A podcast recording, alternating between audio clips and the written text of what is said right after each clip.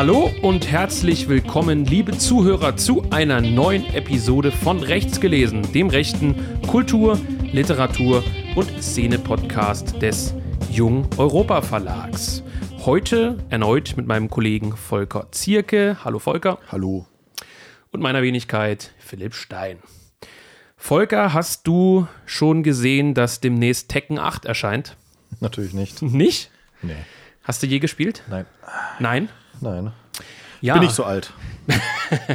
Ja, mit diesem, äh, mit dieser galanten, möchte ich sagen, dieser galanten Einleitung befinden wir uns direkt zurück in unserer Jugend, Volker.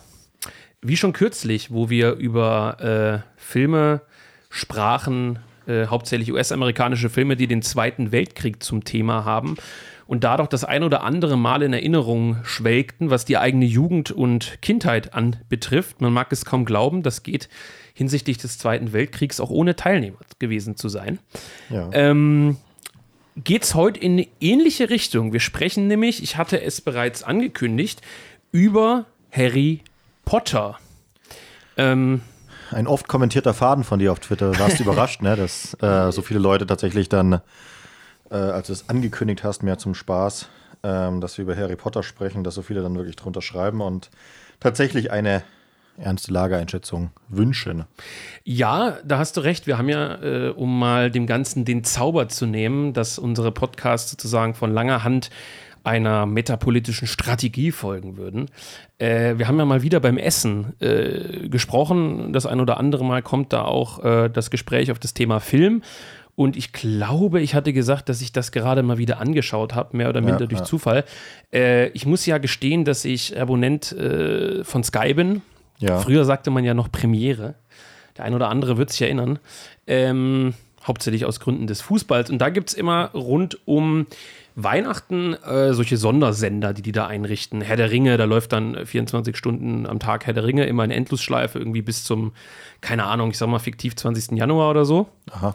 Und äh, das war mit Harry Potter auch so. Und äh, so hatte ich das beim Durchseppen, äh, wie man so schön sagt, gesehen, dass da Harry Potter und meinte dann so, ach, das könnte man sich ja mal wieder anschauen. Und so kam ich rein, sprach dich an und jetzt kommen wir vielleicht doch zum Thema äh, ganz kurz Metapolitik, diesem schönen Wort. Ähm, Du hast nämlich hier doch die ein oder andere Frage notiert. Äh, Ich darf gleich vorwegnehmen, dass wir auch die Nutzerfragen, die sozusagen unter meinen Faden bei Twitter geschrieben wurden, äh, zumindest in Teilen aufgenommen haben und besprechen werden. Und du hast hier äh, als Ad 2 ähm, die Frage formuliert, warum wir uns überhaupt mit Harry Potter beschäftigen und wie wir dazu gekommen sind.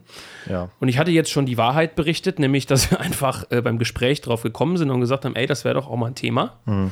Ähm, metapolitisch habe ich drüber nachgedacht, wenn man dieses große Wort hier mal verwenden will, äh, hat es einen ganz einfachen Grund und das zeigt eben auch der Faden, von dem ich tatsächlich überrascht war, wie du sagtest.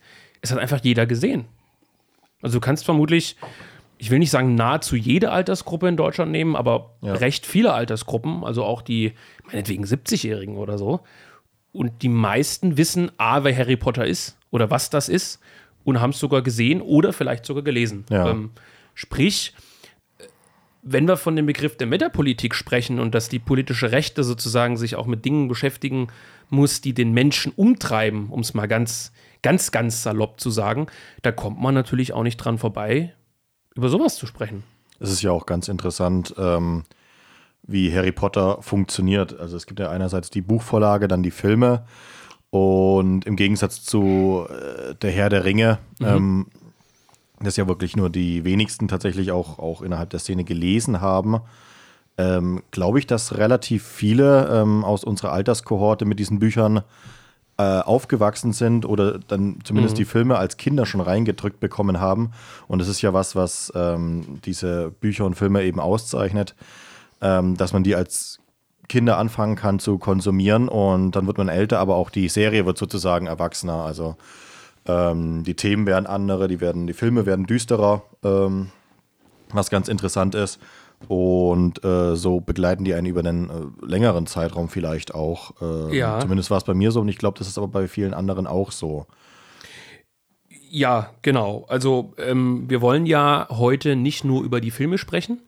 können auch die Bücher mit einbeziehen, wobei ich da, äh, muss ich jetzt ehrlicherweise gestehen, im Vergleich zu, zur Welt von, äh, von Tolkien weitaus weniger bewandert bin. Das soll heißen, ich habe die ersten, ich wollte gerade mal parallel gucken, wann eigentlich die ersten erschienen sind. Also die ersten Bücher, das habe ich mich nämlich selbstverständlich nicht vorbereitet. Also die ersten Filme waren 2001. Ja, ja. Die, die, die ersten äh, vier Bücher sind äh, in relativ schneller Reihenfolge erschienen. Mhm. Ähm, ich glaube, äh, bis 2001 oder so. Und dann gab es eine ähm, zweijährige Pause oder so, weil die Autorin J.K. Rowling auch äh, schwanger war. Ah ja. Und da ist ja auch so ein inhaltlicher äh, Bruch, so ein bisschen, ja, ja. zumindest für mich äh, so. Ich, das mhm. war ja der, der fünfte Band war das dann, den es zum Lesen gab, war auch der erste, wo man dann sozusagen gewartet hat, bis man äh, den lesen kann, wo sich dann auch diese Phänomene gebildet haben, die ich dann später nur von World of Warcraft Erweiterung kannte, dass die Leute nämlich mitten in der Nacht anstehen, um dann den ja. Bücherladen stürmen zu können. Und das war ja dann damals überall in, in, in den Nachrichten und, und äh, haben dann die Leute da interviewt und sowas, ähm, warum mhm. die da warten. Ne? Ja, ich, ich habe gerade parallel geguckt, wie gesagt, 2001 ist äh, Der Stein der Weisen als äh, Film erschienen. Ja. Da war ich gerade so um die 10. Ja. Ich müsste jetzt lügen, ob ich da das Buch vorher gelesen hatte. Ich denke nicht. Aber ich habe dann, glaube ich, die ersten vier oder fünf Teile, die habe ich gelesen und dann habe ich Harry Potter sowohl äh, Buch als auch filmtechnisch aus den Augen verloren. Also ich habe die erste, ja, wenn man will, den ersten Streich nicht durchgezogen, weder mit den äh, Filmen noch mit den Büchern, sozusagen beim Anfang zu beginnen und dann dran zu bleiben, bis es vorbei ist. Äh, kann ja nicht sagen, warum. Ist aber so, also die ersten habe ich alle im Kino gesehen, die Bücher habe ich auch gelesen, muss ich, muss ich sagen, als Jugendlicher. Wie gesagt, frag mich nicht wann. Und ähm, ja, wie du schon sagst, also bei vielen aus unserer Alterskohorte äh, hat das auf jeden Fall einen Teil, ja, weiß ich nicht, der Kindheit geprägt, will ich jetzt vielleicht nicht sagen, aber begleitet. Ja. Und ich sagte ja kürzlich, es gab ähm, wiederum auf Sky, deswegen äh, nochmal der Hinweis, dass ich da das habe und auch angeschaut habe. Ähm, diese Rückschau, ich glaube, die heißt irgendwie 20 Jahre Hogwarts oder irgendwie sowas. Nagel ich mich nicht drauf fest. Das ist so, eine, so, so, eine Art Doku-Film, wo äh, Draco Malfoy, Hermine, äh, Ron und Harry sozusagen, äh, wenn ich mal bei den, bei den Filmnamen bleiben mhm. will, sozusagen gemeinsam mit den Regisseuren so eine Rückschau wagen. Also vor allem auch auf die Dreharbeiten und die Entstehungsgeschichte. Und äh, das ist ein ganz interessanter Punkt. Vielleicht das gleich mal noch vorweg, äh, sozusagen, warum das auch interessant ist. Du sagst, die Filme werden ja dann mehr oder minder erwachsener. Ja. Sowohl vom Inhalt als auch von den Protagonisten. Wir hatten ja kürzlich kurz auch vom vierten Teil, den du, glaube ich, kürzlich abgeschlossen hast. Ja. Da haben wir ja zum ersten Mal dann solche Elemente drin, wie das zum Beispiel äh, so Thema wie Liebe, teilweise sogar, ich will nicht sagen Erotik, aber so Anspielungen auf sexuelle Handlungen oder so ähm, vorkommen, wobei ja. die davor tatsächlich im Grunde genommen Kinderfilme sind, ja. wenn man so will. Hier haben wir es dann mit diesem Ball zu tun. Ähm, Hat es mit der Szene zu tun, wo äh, diese, wie heißt sie denn, maulende Myrte zu Harry in den, in den Pool kommt und mehrfach äh, Andeutungen vorhanden sind, wie sie versucht, sein bestes Stück zu betrachten. Äh, man hat diese Anspielung mit dem, mit dem Tanz und der Körperlichkeit äh, und so weiter und so fort. Sprich, äh, die Filme äh, werden mit den Protagonisten erwachsen und das ist, glaube ich, eine Sache, die man im, in einem kurzlebigen Zeitalter auch der Filme, Stichwort Hollywood, selten hat. Ja. Und äh, das ist auch was, was die, was die Protagonisten sozusagen in diesem, äh, dieser Doku-Reihe äh, bestätigen, dass sozusagen als sie Kinder waren und gecastet wurden, war es halt ein Kinderfilm ja. und auch ein Kinderbuch. Und spätestens ab dem dritten wo ja dann auch zum ersten Mal der Regisseur ein anderer ist, nämlich ja. nicht mehr Chris Columbus, wird es plötzlich schlagartig zu einem Jugendbuch und auch Jugendfilm. Und am Ende, äh, die letzten Teile sind ja im Grunde genommen keine Kinderfilme mehr. Ja. Also das sind Dinger, die die, die, die Erwachsene sich anschauen, sage ich jetzt mal. Und äh, deswegen glaube ich, kann man unterm Strich auch sagen, dass Harry Potter äh, ein, tja, ein Epos ist es vielleicht nicht, aber ein, eine, eine Film- und äh, Buchreihe ist, die ja sowohl Kinder als auch Erwachsene gefesselt hat. Ja, es funktioniert halt äh, sehr gut, weil man ja auch als Leser sozusagen dieselbe Entwicklung äh, durchmacht, dass genau. man es eben mhm. anfängt als äh, Kind zu lesen ähm, und äh, sozusagen am Ende dann äh, Erwachsener ist, auch wenn ich das nicht mehr, nicht mehr weiß. Ich kann mich auch an ähm, Heiligtümer des Todes, also den letzten Buchtitel, nicht mehr richtig erinnern. Zum Beispiel, ich wüsste jetzt nicht, wann ich den gelesen habe, mhm. wie alt ich da war oder so. Ich kann ja kein Kind mehr gewesen sein, aber meine Erinnerungen habe ich die eben alle als Kind gelesen. Oder ich war einfach nicht besonders frühreif. Ähm, aber das ist schon äh, besonders, weil es natürlich einfach nicht nur eine Fantasy-Geschichte ist, wie jetzt Herr der Ringe, die ja auch immer gleich erzählt wird, mhm. Ähm, sondern auch so ein bisschen dieses äh, Coming of Age, also das Erwachsenwerden der Protagonisten mhm. äh, so ein bisschen erläutert und äh, davon ausgehen, dass es irgendwie von einer äh, 35-jährigen Frau geschrieben wurde, ist es eigentlich schon ziemlich äh, beachtenswert, dass, dass das sozusagen funktioniert hat, das so zu ja. schreiben. Ja, das ist ein interessanter Punkt. Da wären wir nämlich gleich bei dieser Überleitung, äh, ob die Filme lesens- bzw. sehenswert sind. Wenn du sagst, beachtliche Leistung, das ist eigentlich ein ganz guter Stichpunkt. Ich möchte dennoch nochmal äh, auf, ganz kurz zumindest auf einen Punkt äh, zu sprechen kommen. Das ist neben dem, äh, hat die persönliche Kindheit geprägt. Also diese Aussage zu sagen, das hat meine Kindheit geprägt, wenn man das jetzt mal so eindeutig ausdrücken will oder sagt, nicht nur meine, sondern äh, ja, die, die, die Generation der, weiß ich nicht, in den 90ern Anfang der 90er geborenen, Mitte der 90er geborenen und auch später geborenen. Sogenannten Millennials. Millennials, äh, die ja jetzt äh, sozusagen 2024 eine durchaus relevante äh, Gruppe in der Republik sind, nämlich diejenigen, die ja nicht mehr Berufsanfänger sind, aber äh, in einem Alter, wo man langsam beginnt, unter Umständen viel Geld zu verdienen, äh, Kinder zu kriegen, was weiß ich, Firmen florieren zu lassen. Also die Millennials sind jetzt aktuell eine durchaus relevante Personengruppe, die, äh, wenn man das so nennen will, die Gesellschaft theoretisch gestalten könnte. Ja. Und die von diesen ähm, Büchern und Filmen äh, geprägt wurde oder zumindest mit ihnen aufgewachsen ist.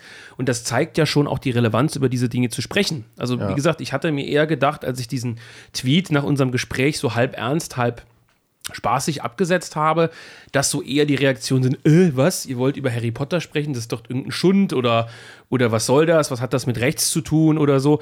Aber erfreulicherweise, ohne dass ich das Alter der meisten äh, äh, Twitter-Nutzer kenne, die da kommentiert haben, ähm, wurde das ja extrem gut aufgenommen. Und diese ganzen Dinge zeigen, wir als Rechte, wenn man diesen Begriff Metapolitik irgendwie ernst nehmen will, wir müssen uns natürlich eben mit diesen Dingen beschäftigen, die die Menschen halt auch umtreiben. Filme, Musik ähm, und so weiter und so fort. Und äh, ja, ich meine, ich kann natürlich zum 20. Mal Ernst Jünger besprechen. Auch das wollen wir ja mal tun. Ja. Ähm, wir können innerrechte Themen besprechen. Auch das ist alles wichtig, das will ich gar nicht kleinreden. Aber sowas wie Harry Potter zu deuten, äh, zu sich zu fragen, äh, was wird vermittelt, was wurde äh, uns vermittelt und damit auch die Frage zu stellen, was vermitteln vielleicht Filme und Bücher, die jetzt irgendwann populär werden, unseren Kindern, unseren Enkeln, was auch immer. Das sind ja ganz zentrale Fragen, wo jeder jetzt sagen wird, naja gut, das ist ja klar. Aber ähm, ich glaube, das hat eine weitaus höhere Bedeutung, als man, das, als man das glauben mag, weil im jetzigen Erwachsenenalter, da ist man gar nicht mehr so empfänglich für viele Dinge. Man ist viel vernagelter, vom Geist auch.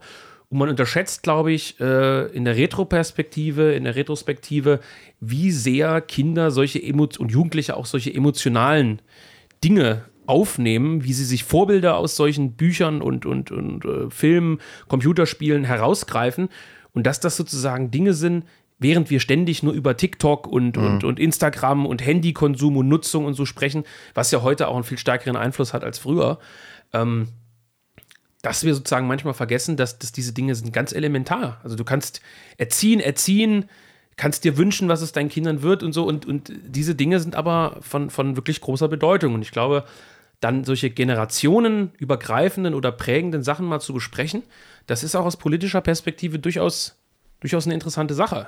Um jetzt mal auch die politische Schlagseite reinzubringen, sozusagen in diese, diese Diskussion. Das ist ja eigentlich gar keine politische Frage, so gesehen.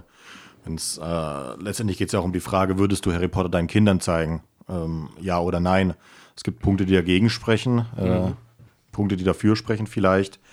Aber ähm, auch aus einer pädagogischen Sicht würde ich vielleicht mal sagen, dass äh, Harry Potter da in vielerlei Hinsicht besser geeignet ist als TikTok. Ja. Äh, wenn man das äh, vergleichen kann, auch äh, zwecks Aufmerksamkeitsspanne und was bei TikTok alles sonst noch dran hängt.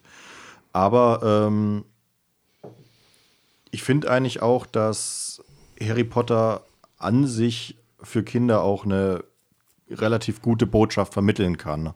Ah, das ist, das ist ein interessanter äh, Punkt, ja. Also ich würde da, also darauf sollten wir jetzt eingehen. Ich will, wollte nur noch mal äh, vielleicht einen, einen Diskussionspunkt auch reinwerfen für die, für die Zuhörerschaft. Ich vertrete da ja in Erziehungsfragen so eine äh, Meinung, die wabert zwischen autoritärer, strenger Erziehung und absolutem Hippietum Ja. in so einer Art äh, Melange, äh, die, glaube ich, äh, sinnvoll ist, aus meiner persönlichen Sicht und auch aus der Erfahrung, die ich bisher gemacht habe, ähm, zu sagen, Eine Politik des gesunden Menschenverstands. ja. Nein, nein, ganz im Gegenteil. Eine, eine Politik der äh, Fantasie in der Hinsicht, dass ich finde, dass Dinge wie Harry Potter, äh, Herr der Ringe ist natürlich dann was für Ältere, dass es bei Kindern enorm wichtig ist, die Fantasie zu fördern, insofern man sie fördern kann. Es gibt halt Kinder, die, die da eher, ich will nicht sagen veranlagt sind, wenn man kann jetzt drüber diskutieren, ob das eine Art Talent oder so ist. Aber es gibt, äh, also das ist für mich äh, auch aus meiner eigenen äh, Kindheitserfahrung eine extrem wichtige Sache, die Fantasie äh, anzureichern, statt Dinge sozusagen, statt, statt das sozusagen tot zu machen, so wie man das äh, mitunter ja bestimmten Epochen vorwirft der Geschichte. Ähm, und ich glaube, dass solche Sachen wie, wie Harry Potter und, und äh, ähnliches grundsätzlich erstmal fantasiefördernd sind, Ja. äh, ohne dass ohne dass das jetzt gleich ins Negative um, umschlägt, so dieses klassische Bild, oh nein, wenn man zockt, das ist nämlich auch so ein Ding, was ich für eine absolute Legende halte, oh nein, der spielt WoW, das wird so ein 25-jähriger Versager-Fettsack mit langen Fingernägeln, der die ganze Zeit nur Pizza frisst und vom Computer sitzt. Ja. Ähm, Mag es geben, auch in, in nicht zu knapper Anzahl.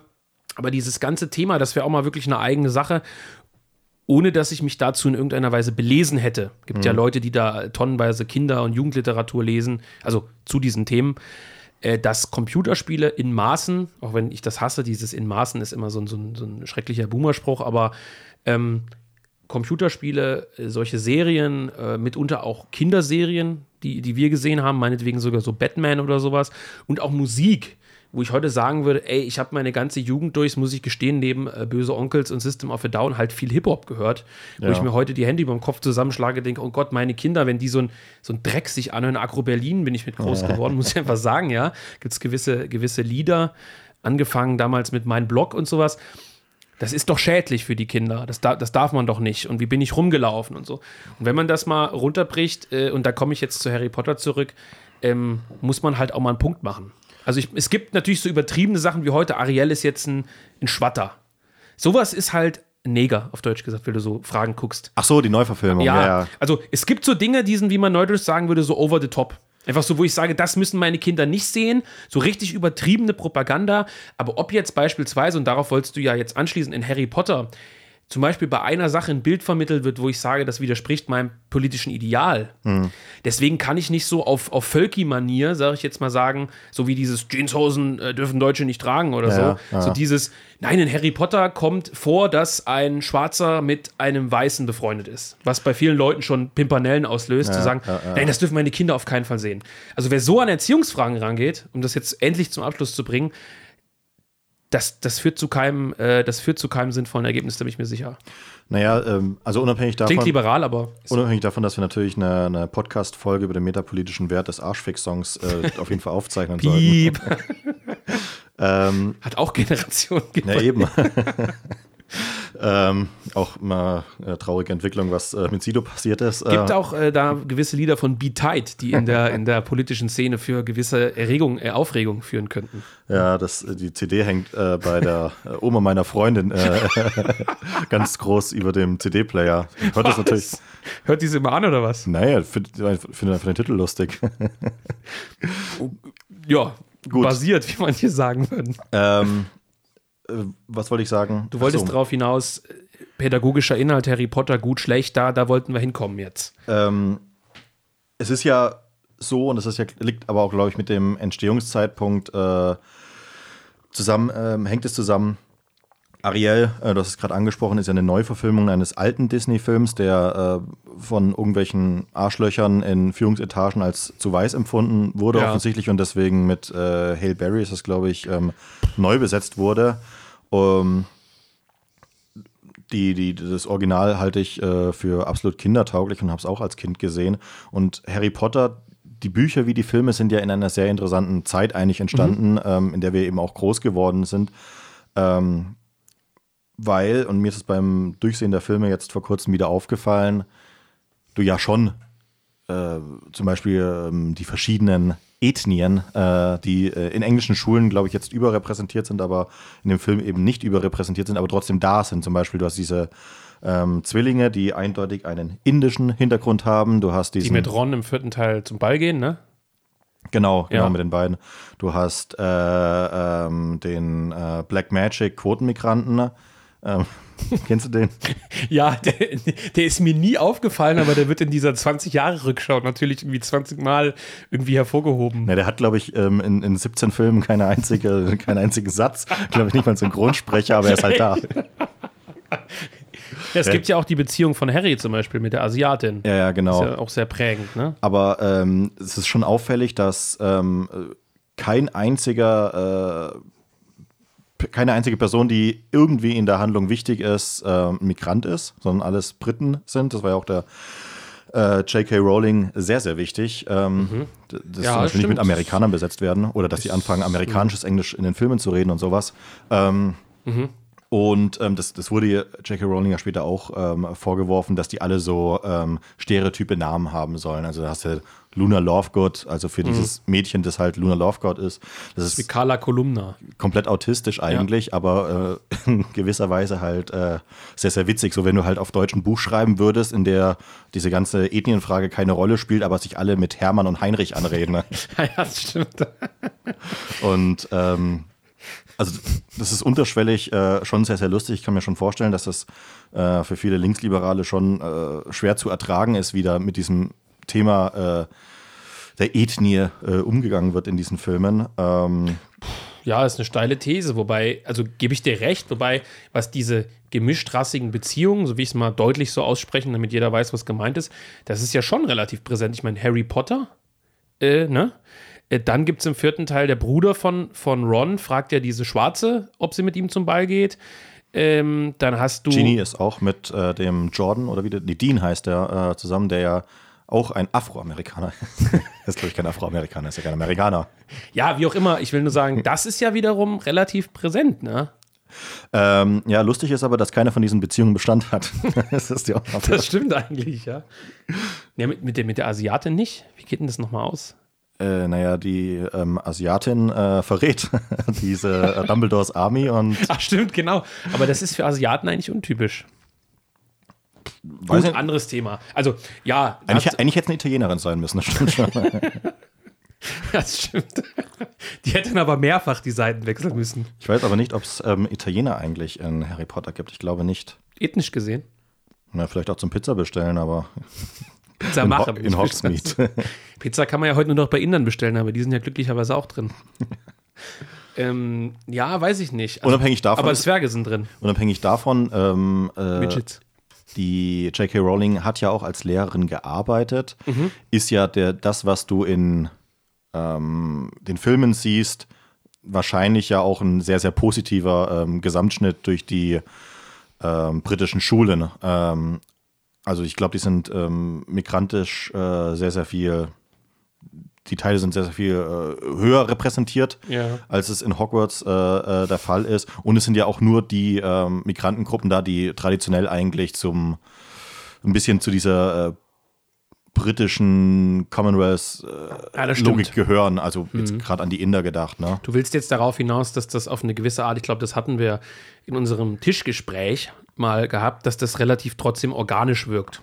Ja. Die Schule wirkt nicht, wie wenn man Harry Potter jetzt 2024 durch Disney verfilmen lassen würde. Äh, es ist so bewusst gemischt rassig besetzt Ja. und einer der Helden ist dann schwarz und der andere ist ein Inder, sondern es ist da, man bemerkt es sozusagen, aber es wirkt nicht unnatürlich oder, oder aufgesetzt oder Es ja zum- plastikmäßig. Es ist zum Beispiel ähm, interessant, wenn im vierten Teil dann äh, ähm, die äh, Bulgaren oder was es sind, glaube ich, Viktor Krumm ähm, an, auch, und ja. dann äh, marschieren da einfach äh, 20 Kanisterköpfe mit äh, so Ushankas auf dem Kopf und so Pelzmänteln äh, da rein und äh, Na, und bei den Frauen ja auch, diese französische, diese französische Mädchengruppe. ja. Wahnsinn. Also auch uniformiert im Grunde genommen. Ne? Also interessant, wie diese Elite-Schulen, Elite-Zauberschulen da so auch dargestellt werden. Äh, Hogwarts ist ja da so ein bisschen das Grundsätzlich, gerade äh, Hogwarts, ja, Hogwarts und vor allem Gryffindor auch, sind so das, das, das liberale so die liberale, mehr oder minder liberale Schule und dann kommen so diese anderen äh, Vollpower-Dinger da rein, ne?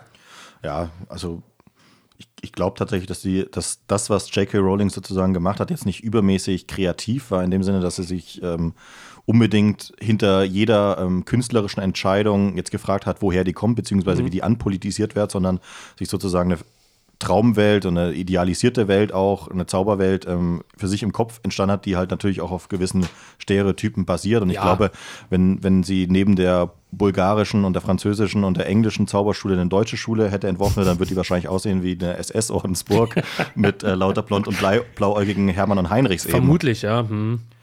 Ja, gut, das ist, ähm, ist hm. Unabhängig davon, dass sie natürlich eine Feministin ist, das muss man vielleicht auch mal sagen. J.K. Rowling jetzt. Ja, wobei, wobei, da werden wir noch drauf kommen, auf die Rolle von ihr. Sie ist ja eher so eine Alice Schwarzer Feministin als eine. Eine Terf. Äh, ja, sie ist, sie ist eine, eine Alice Schwarzer Feministin, so im klassischen Sinne, äh, aber keine von diesen absolut komplett geisteskranken äh, heutigen äh, Wahnsinnigen, also die irgendwelche komischen äh, Dildo schwingenden, äh, was weiß ich, für ja, eben, Menschen da auf die Schule loslässt oder so. Transfrauen exklusiv von diesem Feminismus ausschließt, was ja immer noch Feminismus ist, aber ähm das ist ja auch Hermine beispielsweise. Es ist ja eine Art, ich will nicht sagen unterschwelliger Feminismus, den sie reinbringt. Ja. Also es ist jetzt nicht wieder Thema 2024 äh, Disney und so. Es ist nicht dieses komplett plakativ aufgedrückte Ding. eigentlich ist die Frau, die Verschüchterte, der heimliche Held der Geschichte und ja, ja. bliblablub und Männer sind schwach und dumm und so, sondern es hat, einen, also es ist auf jeden Fall in der Hinsicht, wie soll ich das einfach ausdrücken? Frauen können sich über den Film nicht beschweren, aus meiner Sicht. Du kannst nicht ja. hergehen und sagen, oh, das ist jetzt hier so ein 60er Jahre Männermachwerk, Heimchen am Herd, bla bla bla, so ein Zeug. Ich meine, dass du klassische klassische Rollenbilder auch hast, ist, glaube ich, trotzdem irgendwie klar. Ich meine, guck dir jetzt beispielsweise die Familie hier von äh, die Weasleys an ja. und so weiter und so fort. Also mir ist jetzt nicht besonders aufgefallen, ich bin natürlich auch kein Harry Potter-Experte, sage ich gleich dazu, dass du jetzt hier so total entstellte Familienkonstellationen hast. Also, oh, die Mutter ist irgendwie total Karriere und der Vater hat irgendwie rosa äh, mhm. Pantoffeln an oder so. Das heißt, sie mag eine Feministin sein, aber sie hat trotzdem eine organische Welt geschaffen, wie Britannien, sage ich jetzt mal, halt auch in ihrem Kopf irgendwie aussieht und anscheinend nicht nur negativ aussieht. Meiner Ansicht nach werden sogar die Karrierefrauen in Harry Potter sogar sehr, sehr negativ äh, dargestellt. Eben diese Umbridge, äh, mhm. die ja im fünften Teil Schulleiterin wird und äh, irgendwo so eine Art, äh, ein rosa Faschismus aufzieht in der Schule.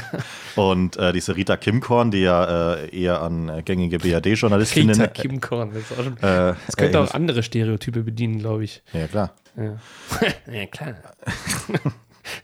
es ist einfach der BRD-Journalist in Harry Potter. Ach so, ja. Naja, unabhängig irgendwelcher Ethien oder Religionszugehörigkeiten?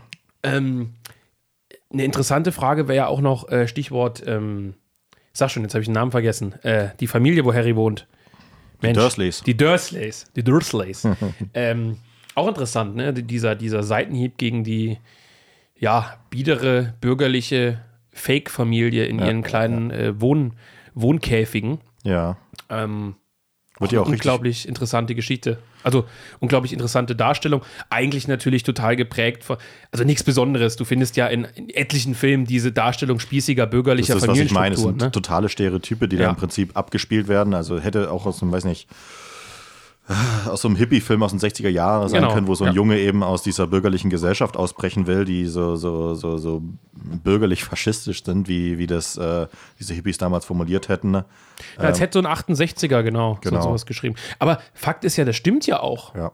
Also es ist ja nicht komplett falsch. Also so Familien gibt es oder gab es ja zuhauf, gerade auch in England, in, in der BRD. Der also ich, ich nehme mal an, dass ich auch nicht so gerne in der BRD der 60er und 70er gelebt hätte. Muss man halt auch sagen, ne? Ja, ist halt nur die Frage, wo man dann gelandet wäre. Das ist eine spannende Frage. Ob du auf der Seite dessen gestanden hättest, der auf dem Fahrrad eine Kugel in den Kopf gekommen hätte oder derjenige, der auf den Fahrradfahrer geschossen hat. Nee, das war ja die Springerpresse. Das Interessante ist ja, dass ähm, das Interessante ist ja, dass die neue Rechte, das wäre ein Thema, was man bei Benedikt Kaiser mal wieder aufziehen könnte, dass die neue Rechte äh, der 60er, 70er und noch 80er Jahre ja im Prinzip genau die Hippie-Bewegung 68 war nur mit geileren Inhalten. Also, naja, ähm, in der Hinsicht, dass die Kritik an der bürgerlichen Gesellschaft, so wie es die Dursleys darstellen, genauso stark war wie bei den 68ern, nur nicht mit diesem unsere Eltern waren Verbrecher-Impetus, sondern mit einem, die BRD stülpt uns ein äh, langweiliges, biederes, pseudokonservatives, äh, wirtschaftsstarkes Gerüst über, das uns alle ruhig stellen soll und von der Politik trennen. Also will sagen, du wärst in der Zeit vermutlich gar nicht mal unbedingt bei den 68ern gelandet, sondern du wärst bei den neuen Rechten vielleicht gelandet, die auch ziemlich hip, na hippie nicht, aber so absolut krass antibürgerlich, antikapitalistisch, äh, und so weiter. Also, wie gesagt, ist ein ganz eigenes Thema, führt uns vielleicht auch weg, aber ich finde, diese Kritik an dieser biederen Bürgerlichkeit ist keine, bei, also in dem Film keine äh, sozusagen grundsätzlich antibürgerliche, feministische Hippie-Kritik, sondern es ist eine Kritik, die ich durchaus, wie soll ich sagen, ich will nicht sagen angebracht finde, aber nicht, nicht übertrieben. Also so wie die, wie die, wie, die, wie diese Dursley-Durchschnittsfamilie dargestellt wird, ist ja auch schrecklich. Unabhängig davon ist es, glaube ich, auch äh, für Kinder, die diese Bücher lesen und, und die Filme schauen, äh, dieses Rebellieren gegen ähm, die bürgerliche Fassade ähm, der, der eigenen Familie im weitesten Sinne, äh, einfach ein Inhalt, äh, ja. der, der, irgendwie relevant ist, selbst wenn natürlich die meisten jetzt nicht so eine schlimme Kindheit haben wie Harry Potter, äh, aber ähm, das gehört halt auch ein Immerhin ein eigenes Kinderzimmer. Ja, ich, ich finde das eigentlich unter dem Ding eigentlich auch nicht so schlecht. Aber man muss natürlich sagen, äh, man könnte das jetzt aus einer linksliberalen Sicht äh, auch wieder so deuten, die Dursleys sind gegen alles, was irgendwie anders ist.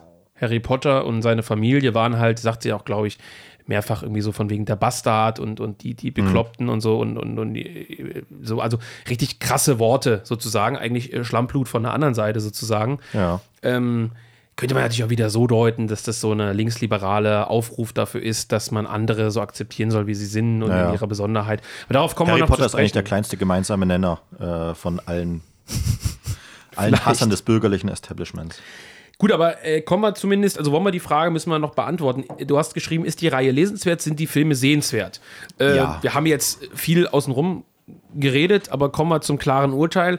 Du bist auch bei einem Ja grundsätzlich, ja? Absolut, ja. Ich muss sagen, für die Bücher kann ich mich nicht mehr anschließen, weil ich es nicht mehr weiß. Sind aber besser als die Filme. Würde ich Ist ja sagen. meistens so. Ich hatte ja einen, äh, tatsächlich einen Deutsch- und Geschichtslehrer, äh, Grüße an dieser Stelle, den ich sehr, immer noch sehr schätze. Ja. Ein früher, haltet euch fest, ein früher Weggefährte von Björn Höcke, wo ich erst nach Jahren erfahren habe, nachdem ich schon lange aus der Schule raus war, dass es so war. Er sicherlich auch, weil er einen anderen Namen kennengelernt hat, oder? Nee. Mit zwei Ls? Nein, du Schwätzer. Nein, ähm, der äh, hat mal zu mir gesagt, das erinnere ich mich wie heute, also noch während der Schulzeit, dass man Harry Potter äh, literarisch niemandem antun dürfe. Also mhm. das sei Schund, also wirklich Schund. Ähm, Habe ich kürzlich wieder drüber nachdenken müssen, für unser, also im Vorgriff auf unseren Podcast kann man eigentlich so nicht bestätigen, oder?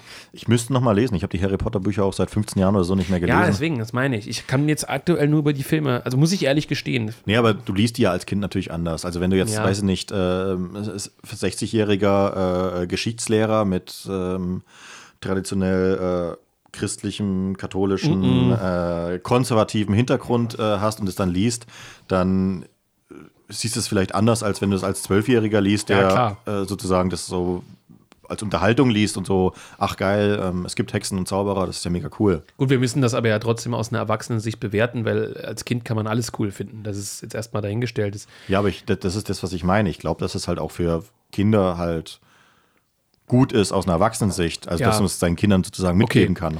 Also ich würde auch sagen, weil du gefragt hast, würdest du das deinen Kindern zeigen? Ja.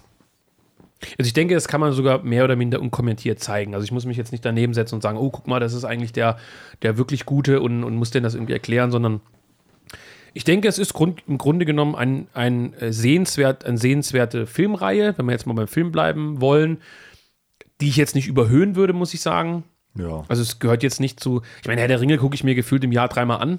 Irgendwie so, mhm, weißt du, wie ich mhm, meine? Ja, ja. Ist jetzt nicht so, dass ich jetzt, es ist eine, auch wenn das Wort äh, so schrecklich ist, es ist wirklich im wahrsten Sinne des Wort Wortes eine bezaubernde Welt, die in irgendeiner Weise wirkt und funktioniert. Wir hatten das ja mit dem Vergleich, hatten wir, glaube ich, gesagt, Rings of Power. Heißt doch, glaube ich, ne? Ja, ja. Dass das so komplett plastikmäßig anorganisch. Also es wirkt einfach schrottig. Es wirkt so, als, als ob niemand, der dort aufläuft in dieser Serie, dorthin gehört, wo er herkommt. Das ist alles zusammengewürfeltes, gar nicht mal wegen der Ethnien, sondern einfach so eine ganz, ganz komische Atmosphäre. Und bei Harry Potter, da passt irgendwie alles. Da passt alles. Also da, du fühlst dich, du fühlst nie einen Moment, wo du sagst, das ist total affektiert, aufgesetzt, übertrieben. Es ist aus einem Guss. Ja. Aber auch die Filme sind aus einem Guss, die Bücher sind, soweit ich mich erinnere, aus einem Guss und die äh, Rowling hat, das muss man ihr lassen, bei aller Kritik, die man sicherlich an, dem, an den Filmen und an den Büchern haben kann, eine Welt geschaffen, die in sich funktioniert und das haben halt viele versucht und sind an so Fantasy-Dingen gescheitert. Die haben auch versucht, die haben eine 20-teilige Serie geschrieben, hm. die aber nicht verfängt, wo du dich immer fühlst, wie irgendwas ist geklaut, irgendwas ist aufgesetzt, irgendwas Harry Potter wirkt. Das, das wirkt einfach. Deswegen sagte ich ja, dass ich die Bücher besser finde, weil natürlich jetzt auch, das liegt daran, dass das bei Filmen natürlich nicht so einen Widerhall findet, aber ähm, diese ganzen Geschichten drumherum viel, ja. viel mehr Platz finden. Also äh, diese Karte des Rumtreibers, die mhm. äh, Harry Potter, glaube ich, in der äh, dritten, dritten, dritten ja. Film äh, bekommt, die nimmt ja auch über den nächsten äh, Büchern kommt die immer wieder mal vor und, und schöne benutzt, Idee. benutzt die für äh, alle Schabernack und sowas. Mhm. Ähm, das ist, das gestaltet halt so eine Welt aus und es fühlt sich halt alles so an, als ähm, glaubwürdig ist, glaube ich, das Wort. Es fühlt sich halt glaubwürdig an. Und bei Rings of Power ähm, fühlt sich halt nichts glaubwürdig an, weil du genau halt merkst, es wurde alles genau so in der Welt platziert, um halt zum Beispiel einen darauf hinzuwirken, um äh, das und das deutlich zu machen. Also das, das ist halt nicht organisch und das ist halt einfach Blödsinn. Ja, und das ist ähm, ja auch, weil wir sagten, kann man das empfehlen. Es gibt ja gewisse Dinge, äh, also wir werden ja auf ein, zwei Fragen nochmal explizit zu sprechen kommen. Also Elitentheorie äh, haben wir uns mal notiert und diese ganze Sache mit, mit, mit, mit den Ethnien und sowas und Schlammblut und Muggel und diese ganzen Geschichten. Ähm, aber was ich interessant finde, ist ja auch, äh, wenn wir davon sprachen, kann man das Kindern zeigen, bestimmte Ideale, die dort vermittelt werden, sind natürlich auch interessant. Also äh, ich meine, der der Bruch der Regeln ist, glaube ich, relativ präsent, gerade ja. in diesen Jugendfilmen, also sagen wir mal bis Teil 4. Ja. Ich meine, im Endeffekt könnte man ja sagen, dass Harry, Ron und mit, mit Abstrichen auch Hermine immer das tun, was sie nicht sollen. Ja. Aber immer so ein bisschen wohlwollend belächelt vom Schulleiter von Dumbledore, der das ja, man könnte sogar sagen, nicht nur akzeptiert, sondern indirekt irgendwie fördert. Auch entgegen anderer Lehrkräfte, hier Stichwort Snape und so. Ja. Ähm, es Lehrer gibt, die die Kinder schützen und in ihren Dummheiten bestärken, weil die Dummheiten irgendwie doch das Richtige sind. Also bei Kindern wird hier, glaube ich, schon stark der innere, ich will nicht sagen innere Konflikt aufgeworfen, aber die Frage aufgeworfen, ist alles, was verboten ist, zu Recht verboten? Muss man sich manchmal dem eigenen Gewissen folgend, wenn man das mal so pathetisch überhöhen möchte, für das Richtige entscheiden, auch wenn es verboten ist? Das sind natürlich alles Sachen, die kann man da jetzt Ewigkeiten rein diskutieren oder rein interpretieren. Man kann darüber äh, Abfassungen, gibt es vermutlich schreiben. Ich habe das vorher nichts gelesen, nicht drüber nachgedacht, jetzt wirklich so aus, aus, aus dem Half daraus. Ist mir das jetzt als Vater mittlerweile aufgefallen, dass in den ersten vier Filmen, die ich jetzt nochmal geguckt habe, vor, vorab sozusagen, schon sehr, sehr präsent ist. Nachts durch die Gänge schleichen, Dinge tun, die verboten sind. Es hat ja alles so eine Internatsstimmung auch, logischerweise. Ja, ja, ja. Und am Ende kommt aber durch den Regelbruch meistens immer was Gutes bei raus, ne? Ja, es funktioniert. Ja. Und äh, die Botschaft ist, solange es am Ende klappt, ist es okay. So ein bisschen. Ja, habe ich jetzt ja. gerade nicht, nicht, nicht viel drüber nachgedacht, aber tatsächlich ist das äh, in den Büchern ja auch noch äh, präsenter. Ähm, habe ich zumindest äh, gelesen, äh, dass, dass äh, viele Szenen in den, in den ersten zwei Filmen auch äh, so darauf hinwirken, äh, dass es nicht äh, zu gangstermäßig wird. Mhm. Ähm, in, in, den Büchern treiben die ja viel, viel mehr äh, Schabernack, äh, auch mit diesem äh, unsichtbar machenden Unsichtbarkeitsmantel. Ja, ja. Ja, ähm, das ist die ganze Zeit eigentlich, gut, wir würden wahrscheinlich noch mehr Mist damit anstellen, aber ähm, so ist Ob es. Ob halt. das besoffen auch noch funktioniert mit dem Umhang? Lustigerweise findet äh, das ja irgendwie, ist es kein so großes Thema. Lustigerweise gibt es den Umhang ja mehr oder minder in Herr der Ringe auch. Ach ja. Naja, logisch. Die Mäntel, die sie haben. Ach so, ja. Naja, sicher. Ich will jetzt nicht sagen, dass es deswegen geklaut ist, aber solche Elemente kommen häufiger vor. Ich finde auch eine ganz interessante Sache, Volker, die, die mich ähm, wieder erstaunt hat. Die hat mich vor allem bei dem vierten Filmteil nochmal erstaunt. Ja. Die Welt von Hogwarts ist ja sehr hart. Also sie ist sehr, sehr hart in der Hinsicht, dass du zwar darüber diskutieren kannst, ist J.K. Rowling eine Feministin? Wer ist die Rolle der Frau? Die Rolle der Liebe? Die Rolle der, der, ja, also Harry wird ja im Prinzip nur durch die Liebe seiner Mutter gerettet und so, mhm. solche eher, ich sag mal, weichen Elemente, die drinne sind. Ja. Aber auf der anderen Seite der, der Dumbledore, der, der immer Verständnis hat und, und auch vergleichsweise weich wirkt und verständnisvoll, als es darum geht, dass der Name im Feuerkelch auftaucht, fallen so Sprüche wie macht eurer Schule Ehre, hm. kämpft bis zum letzten Mann. Hm. Ähm, wenn ihr äh, versagt, dann äh, kommt ewige Schmach über euch. Ähm, es gibt kein Zurück. Wenn das einmal ausgesprochen ist, ist es so. Harry werden ja auch, ich meine, allein die, allein die Aufgaben. Äh, der Schulleiter legt fest, oder mehr oder minder, der Schulleiter legt fest, dass die Leute jetzt halt gegen Drachen kämpfen. Ja. Oder in den See hinabschwimmen, wo halt irgendwelche Viecher mit, mit Dreizacken warten. Äh, alle gucken wie in so einer Arena, selbst beim Quidditch, zu, wie Leute verletzen, Arme brechen, äh, wie Menschen sterben. Also es ist ja praktisch äh, allgegenwärtig. Der Tod ist ein großes Thema. Also der Tod ist durch, auch durch Voldemort und so ein ständiger Begleiter. Es gibt Szenen, wo die Wand mit Blut vollgeschmiert ist. Also soll heißen, die Welt von Hogwarts ist auch relativ hart und es zeigt, wenn man jetzt wieder überinterpretieren will, den Kindern dann auch immer oder dem, dem Zuschauer, es gibt hier kein Zurück. Du bist ja. da drin gefangen. Wenn du willst, wenn du dich entscheidest, dann ziehst du das durch. Finde ich auch eine gute Nachricht eigentlich. Oder finde ich eine gute Message, wie man sagen würde. Ich weiß gar nicht, ob man äh, es eine Möglichkeit gibt, äh, eine Schuleinladung ein abzulehnen nach Hogwarts. Ja, auch eine interessante Frage, ja, keine Ahnung. Äh, Sieht zumindest nicht so aus. ja, es ist schon interessant äh, tatsächlich, dass, dass sozusagen, es gibt halt Bücher, die dich angreifen. Ja, äh, genau irgendwelche Pflanzen, die äh, tödlich sind, wenn man sie rauszieht aus dem Topf. Ähm, ja, und was passiert, als er umfällt? Ach, lass den liegen, der wird schon wieder. Also im Sinne von, äh, ja, das ist, ist, ist, es gibt einfach Monster, die dich fressen und das ist akzeptiert. Und wenn du halt in den Wald reinläufst, dann frisst sie halt auf. Oder in der Schule als Erstklässler in den falschen Raum anbiegst, ist da einfach ein riesiger dreiköpfiger Hund. Ja, also, also ich meine, das ist, äh, ist, eine harte, ist eine harte Welt. Also ist auch was, was man vielleicht heute äh, was heute vielleicht nicht mehr immer so dargestellt werden würde. Ne? Da wäre immer irgendeine Hintertür und man kann sich entscheiden und man kann was anderes sein. Also du kannst in, du kannst eigentlich in den Harry Potter Teilen nichts anderes sein als das, was dir vorbestimmt ist, auch auf eine gewisse Weise. Ne? Naja, wir haben ja das Thema Elitentheorie da so ein bisschen aufgeschrieben, was, was so auffällig ist. Also diese Zaubererwelt ist ja eine sehr, sehr kleine. Ja. Aber jeder macht irgendwie was Bedeutungsvolles äh, äh, da drin. Dadurch vielleicht auch, dass die Welt äh, so klein ist. Mhm. Aber die, die, aus den meisten wird ja in irgendeiner Form was. Also ähm, es ist ja dann auch so bei als sie dann äh, ähm, auf das Thema Voldemort zu sprechen kommen in der Schule als Erst- oder Zweitklässler, dann, dann fällt dann auf, ähm, ach, hier ist der Longbottom, dem mhm. seine Eltern sind, äh, haben ja auch gegen Voldemort gekämpft und äh, sind sozusagen zu Märtyrern geworden, mhm. äh, ähm, zur Besinnungslosigkeit äh, gequält worden. Du hast äh, immer solche Geschichten von, von Dumbledore mal abgesehen, der ja irgendwie der, der Überking ist, der ungefähr alles erforscht hat, was es ja. gibt. Ähm, äh, jeder von den äh, dreien macht irgendwas Bedeutungsvolles hinterher. Ähm, dass es sozusagen gar keine Möglichkeit gibt, dich ins äh, Versagertum der modernen Welt zurückzuziehen, wo du einfach äh, in so einem bedeutungslosen 0815 Bürojob abchillst und äh, abends dann Pizza frisst und Fernseh schaust. Also das gibt es mhm. irgendwie in der Welt überhaupt nicht, sondern alles äh, ist irgendwie sinnerfüllt. Das hängt natürlich auch nicht zusammen, dass es eine Geschichte ist, logischerweise. Ja, klar. Dass äh, Pizza fressen und äh, Fernsehschauen am Abend äh, nicht so geil wäre. Äh, wobei es eigentlich ziemlich gut klingt, aber. Das, ja. Zum Beispiel Harry Potter schauen.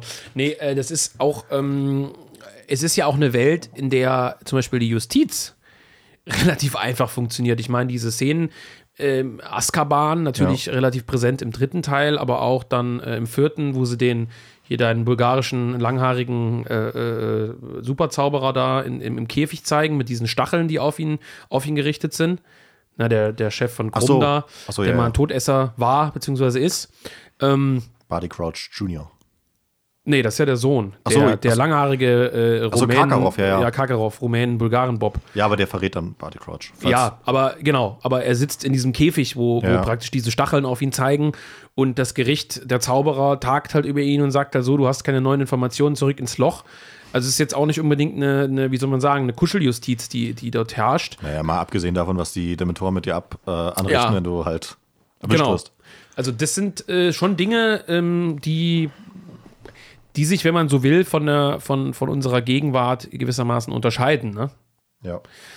Ähm, also ich glaube, das Urteil ist klar. Äh, der Film und die Bücher äh, kriegen von uns, ich sag mal, mehr oder minder einen Daumen hoch zunächst erstmal. Ähm, welche Wirkung, wir hatten uns ja auch noch als Frage notiert, welche Wirkung abzuleiten ist von Harry Potter. Ich glaube, das haben wir jetzt eigentlich Ja. mehr oder minder durchgekaut, beziehungsweise durchgekaut besprochen. Ja. Aber interessant, das war auch, glaube ich, so ein bisschen so ein Ding, äh, was äh, die, ich sag mal, Zuhörer eingebracht haben. Parallelen zur Realität. Du hast hier äh, mal Quidditch, Hauselfenbefreiung notiert und man könnte auch gleich äh, hier unten die Punkte noch mit reinnehmen. Koboldbank. Das Ja. war natürlich auch so ein kleiner schöner Gag, der hier wieder eingestreut wurde. Ja. Ähm, ja. Was gibt es da Parallelen? Naja, was ich im Kopf hatte, als ich das aufgeschrieben habe, war natürlich, dass ähm, es jetzt keine Fantasy-Welt ist wie bei ähm, Herr der Ringe, ähm, die sozusagen dieses alles, was irgendwie äh, modern bzw. postmodern ist, sozusagen äh, nihiliert und rückgängig macht, sondern dass es ja schon sehr, sehr viele Bezüge gibt auf äh, den modernen Kapitalismus, also eher so popkulturelle Bezüge. Also zum Beispiel die Art und Weise, wie die Kinder immer den neuen Besen im Schaufenster anschauen, eigentlich die Art und Weise ist, wie, weiß nicht, bestimmte Kinder äh, neue Autos anschauen oder, ähm, weiß nicht, eine neue Konsole oder so, oder sagen, boah, schau mal, das ist die PlayStation 3, die kann das und das. Und ähm, dann ist natürlich Harry Potter der coolste, als er den, den neuen Nimbus 2000 äh, dann geschenkt bekommt. Ähm, was ja schon ein ziemlich deutlicher Verweis darauf ist, dass ähm, eigentlich auf Methoden des Kapitalismus oder Spätkapitalismus ist eben, dass, dass letztendlich auch Besen in irgendeiner Weise so produziert werden und äh, auch immer besser gemacht werden. Du könntest ja annehmen, ja gut, das sind, das sind Zauberer, die können so schnell fliegen, wie sie wollen, ne? aber es, du kannst es mit Besen offensichtlich manipulieren und kannst immer bessere Ja. Besen herstellen, die noch schneller zauberhaft fliegen lassen, was, was so ein bisschen komisch ist. Aber ähm, ich glaube, es ist für das Worldbuilding ganz interessant, weil sozusagen Bezüge schafft, äh, äh, dich da reinzufühlen. Quidditch ja im Prinzip auch, was ja so ein bisschen dieses, dieses Fußballding mitnimmt. Ja. Besonders im vierten, wo sie dann ja auch auf diese Weltmeisterschaft fahren. Ja, das ist auch ein interessanter Teil, ne? Äh, oder was heißt eine interessante Geschichte, wo wir es am Anfang mit diesem, diesem Thema Ethnien auch hatten.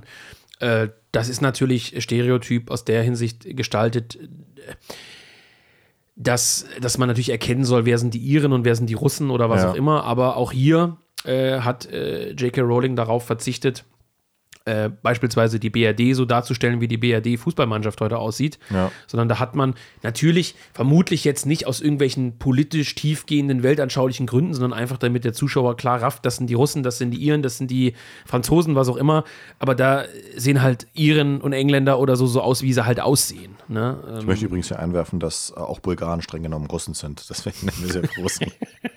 naja, weiß ich nicht, keine Ahnung.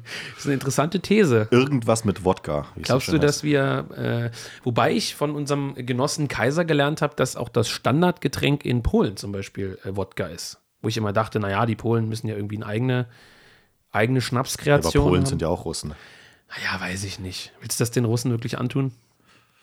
Aber gut. Rechtfertige dich später, Volker. Die können sich doch mal selber kündigen.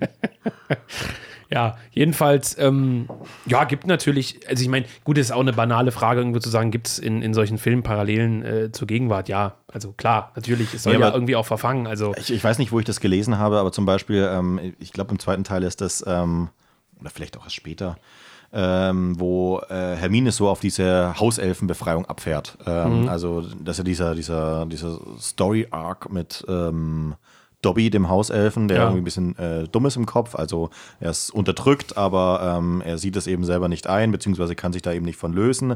Und ähm, Hermine fährt total drauf ab und äh, startet so eine Initiative, ich habe den Namen vergessen, zur Hauselfenbefreiung, trägt dann so komische Buttons und labert alle Hauselfen in äh, Hogwarts voll und die interessiert das überhaupt nicht. Und ähm, das ist aber schon so, wie es geschrieben und äh, gemacht ist im, im, im, in den Filmen, findet es keinen Widerhall. Aber in, Stimmt, ja. wie es geschrieben ist, ähm, führt es eigentlich automatisch dazu, dass du das nervig findest ähm, von der Hermine, weil die Haus, den, den Hauselfen ist offensichtlich egal. ähm, und äh, Hermine wirkt dann wie so eine Karen, die hier so auf, ähm, ja, äh, äh, kümmert sich um Gerechtigkeit von Leuten, äh, denen, äh, denen, denen äh, das im Prinzip eigentlich vollkommen egal ist. Na ja, klar. Parallel zu dem Kapitel äh, in Europower Brutal. Erinnerst dich vielleicht? Ja, sicher. Das ist wie diese äh, irgendwelche äh, weißen Dreadlock-Mummies kämpfen halt für die Befreiung der Frau in, was weiß ich, Ostafrika und die Alte denkt sich, lass mich in Ruhe. Ich will nur einen Staubsauger haben, um Louis möchte weniger ein- arbeiten zu müssen. Louis möchte einfach nur auf seinem Plastikstuhl sitzen, ein Bier trinken und mit, mit einem LKW eine Menschenmenge fahren, weil Basel verloren hat. Ja, das ist in Europa Powerportal wirklich ein, Visi- eine visionäre Beschreibung äh, dieser, dieser Menschengruppe, also der Weltverbesserer in, in äh, Westeuropa.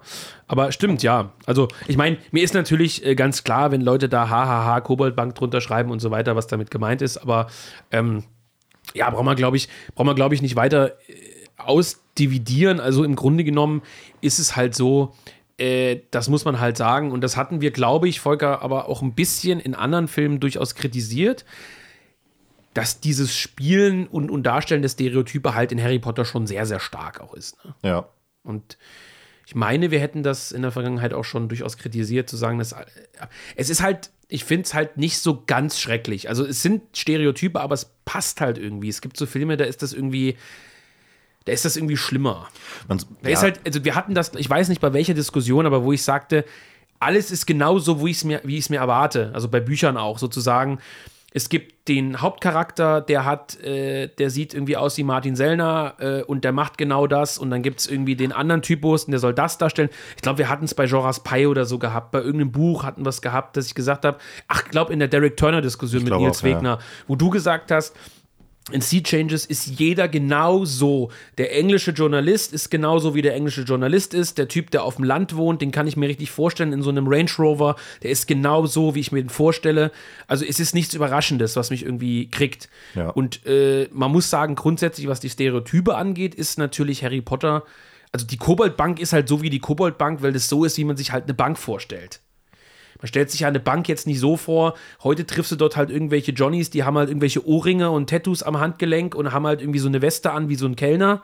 Äh, das kommt halt vor, heute ist das halt so. Aber wenn ich an eine Bank denke, dann denke ich halt an so ein seriöses, ich sitze aufgeregt auf einer Bank und komme gleich zu so einem spießigen Typ rein, der mich halt mit Zahlen konfrontiert. Und wenn Ja. ich an Arzt denke, denke ich halt so an einen Arzt.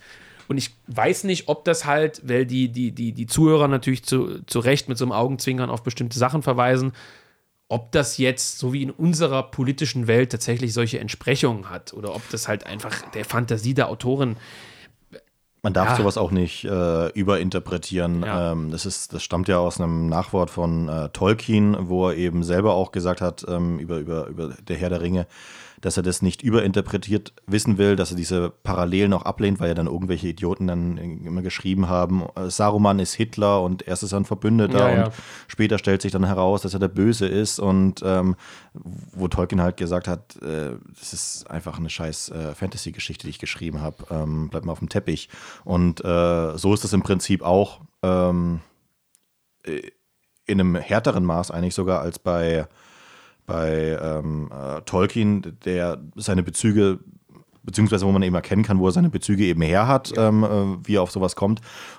Bei äh, J.K. Rowling merkst du halt auch ein, Stück weit, wo das herkommt und wie das sozusagen vermischt ist. Also, dass eben dieses Quidditch äh, sozusagen dieses Fußball abbilden soll, dass die Leute, ähm, weiß nicht, ist jetzt auch kein, kein unfassbar kreativer Schritt zu sagen, okay, die Ze Zeitung der Zauberer, die hat eben sich bewegende Bilder. Ja, es ist nicht kreativ und ähm, dann hast du eben sowas wie die Hauselfenbefreiung oder sowas, äh, wo dann so ein bisschen sich über diese Social Justice äh, Sache sich lustig gemacht wird. Ähm, das ist jetzt nicht mega kreativ. Äh, Es bildet bestimmte Stereotype ab und es ist schon klar, wo sie das her hat, sozusagen aus dem echten Leben. Aber es ist halt in Ordnung und man kann, das macht denke ja auch so eine Geschichte auch so ein bisschen, äh, wie sagt man da, nachvollziehbar. Es kommt ja auch immer auf die Mischung an. Ich meine, du hast so viele äh, ich will nicht sagen, also wenn ich jetzt bei den Filmen bleibe, kreative Elemente, diese Decke da in, im, im, im Speisesaal oder Versammlungssaal von Hogwarts, die immer mhm. wieder die Leute sind überrascht, äh, dieses Gleis, wie du in die Zauberer, also du hast immer wieder Sachen, wo ich sage, wow, gute Idee irgendwie und, und, und, und auch, das ist natürlich äh, in dieser Zaubererwelt, ich weiß nicht, wie, wie dieser Teil von London dann heißt, habe ich vergessen, wieder äh, in der Winkelgasse, mhm. dass es dort auch diese Nebengasse gibt, äh, wo sich dann die schwarzen Magier rumtreiben und wo ja. so gottlose Gestalten dann irgendwie in der Kneipe am Saufen sind und halt irgendwie so Ratten äh, auf ihren Köpfen rumkrabbeln und das ist auch, natürlich kann man da sagen, naja, warum ist die Gasse nicht anders gestaltet, das ist doch komplett vorhersehbar, aber es funktioniert halt einfach. Also wenn man jetzt bei den Filmen mal bleibt, ich fühle mich davon nicht in so einer schlecht gemachten äh, äh Art getriggert, dass ich sage, boah, das ist jetzt aber so plakativ, ich muss kotzen. Also es ist so schlimm plakativ. Klar könntest du das bei den Dursleys jetzt irgendwie sagen, ja. aber ich finde, es funktioniert. Also ich, vielleicht blickt man auch mit einer gewissen Sympathie äh, auf diese Filme, dass man sagt, ich akzeptiere das jetzt einfach. Ich finde es aber nicht so übertrieben, dass es mich jetzt, wie gesagt, so extrem gestört hätte. Irgendwie. Damit wären wir übrigens beim äh, vorletzten Punkt und ja. ich glaube auch einem relativ wichtigen Punkt, nämlich ähm, es gibt ja eine, eine eine Sache, wo es sehr, sehr plakativ ist, nämlich beim Gut und Böse. Es ja. gibt nämlich ein ganz klar definiertes Böse. Denn äh, Lord Voldemort und seine Todesser, also auch der Name, ne, Todesser, macht schon klar, was, was die Leute vorhaben. Jetzt kann man sagen, hahaha, schau mal, die Waffen-SS, die hat ja auch Totenköpfe drauf. Mhm. Da hätte ja auch schon jedem, jedem klar sein müssen, wo die Reise hingeht.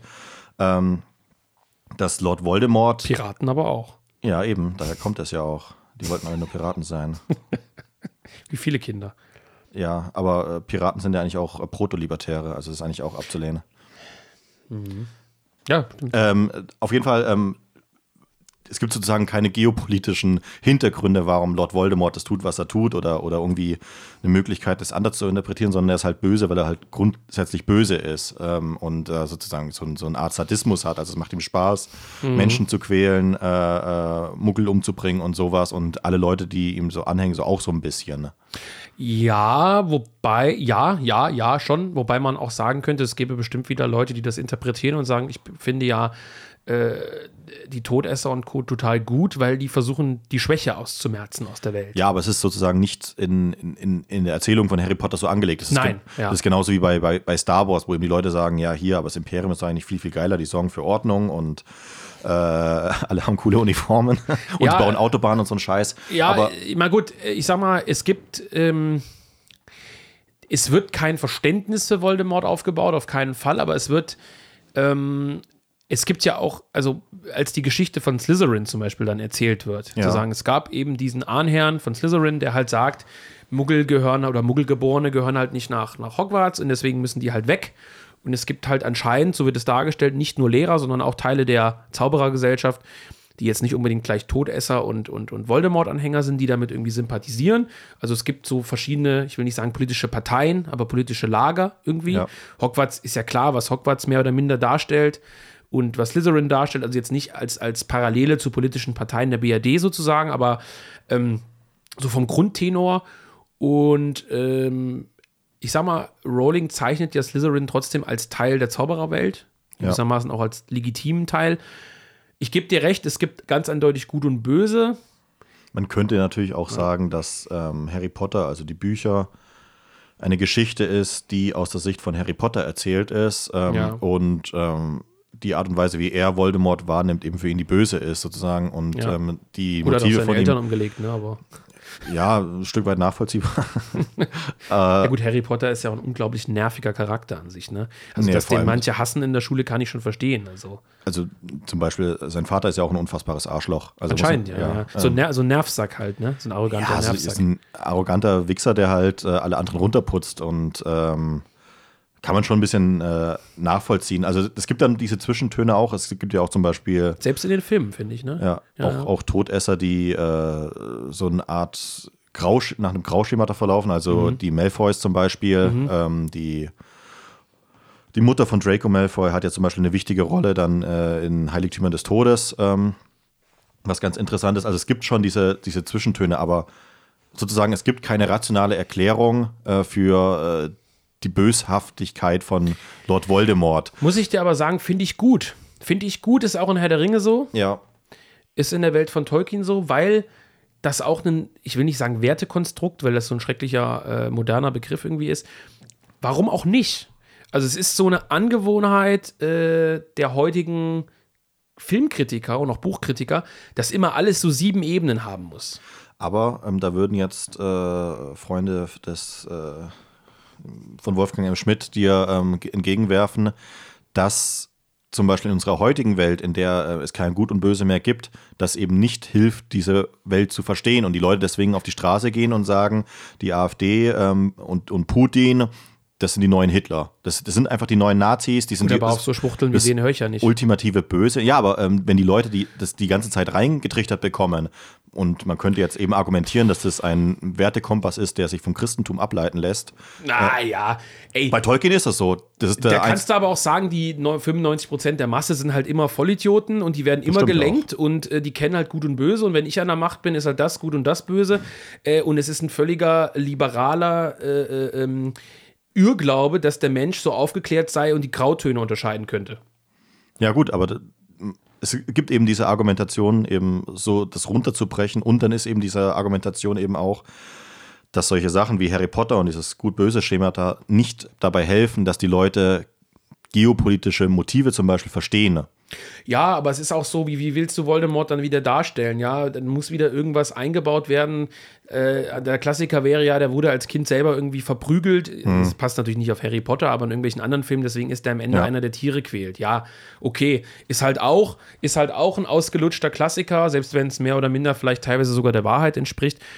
Aber man äh, weiß ich, also klar, du kannst auch sowas auf Christentum, also, also auf die, die großen prägenden äh, westlichen Anführungszeichen westlichen Werte, Wertekonstrukte münzen, ist sicherlich auch irgendwo was dran. Aber ob ich überall immer sozusagen äh, kritteln muss, zu sagen, ja, äh, es gibt da nur Gut und Böse und der Bösewicht hat keine fünf äh, Komponenten und hat einen falschen Erziehungsauftrag.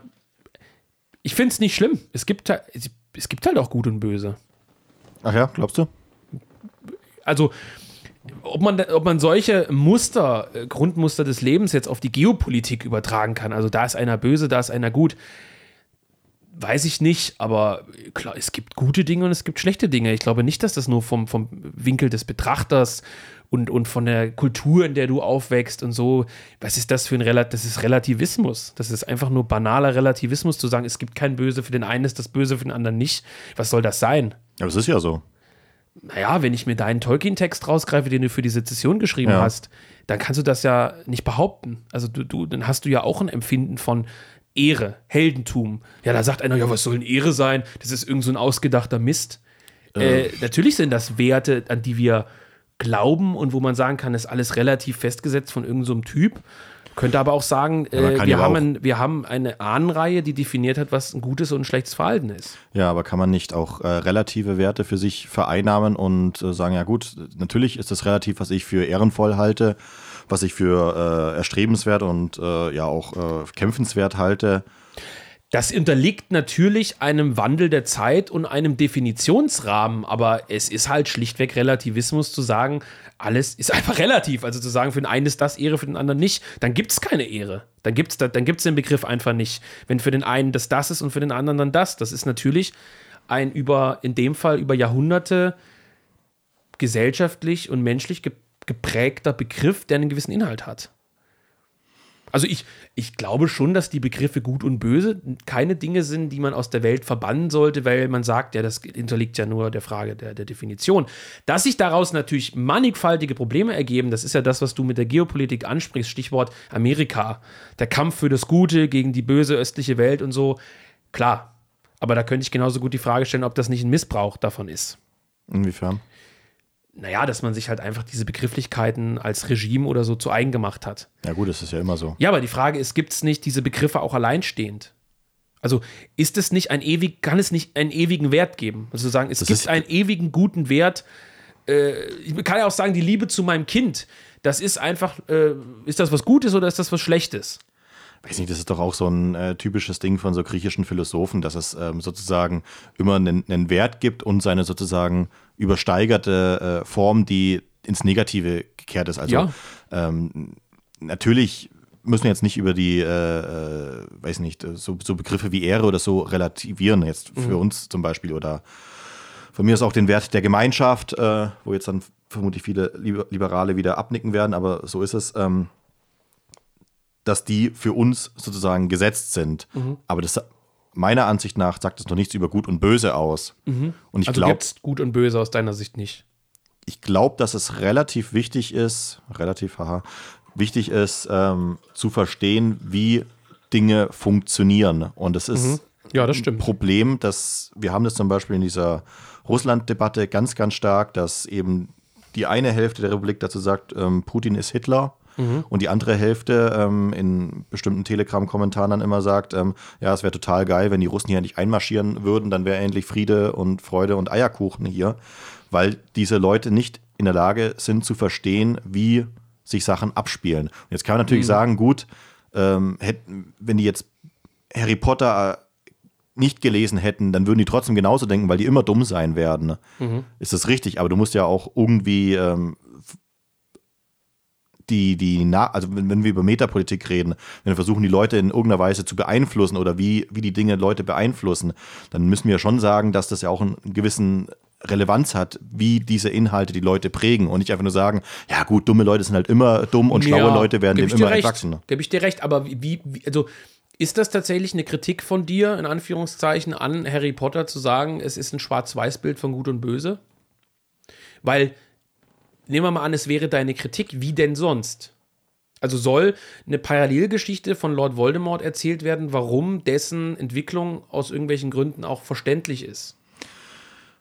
Es ist natürlich äh, sehr, sehr dünnes Eis, weil ja, das war ja auch in, in den Kommentaren unter dem Tweet so, dass Lord Voldemort, analog zu Star Wars mhm. äh, und ähm, viele haben das zum Beispiel auch bei Herr der Ringe so gemacht, die böse Seite eigentlich die gute ist, weil deren Ansicht, dass ähm, Muggel aus der Zauberwelt oder, oder ähm, Schlammblüter in, in, in mhm. deren Worten aus der Zauberwelt fernzuhalten, die richtige sei. Ja. Weil sie sozusagen unreines Blut reinbringen mhm. und ähm, die Gesellschaft einnivellieren.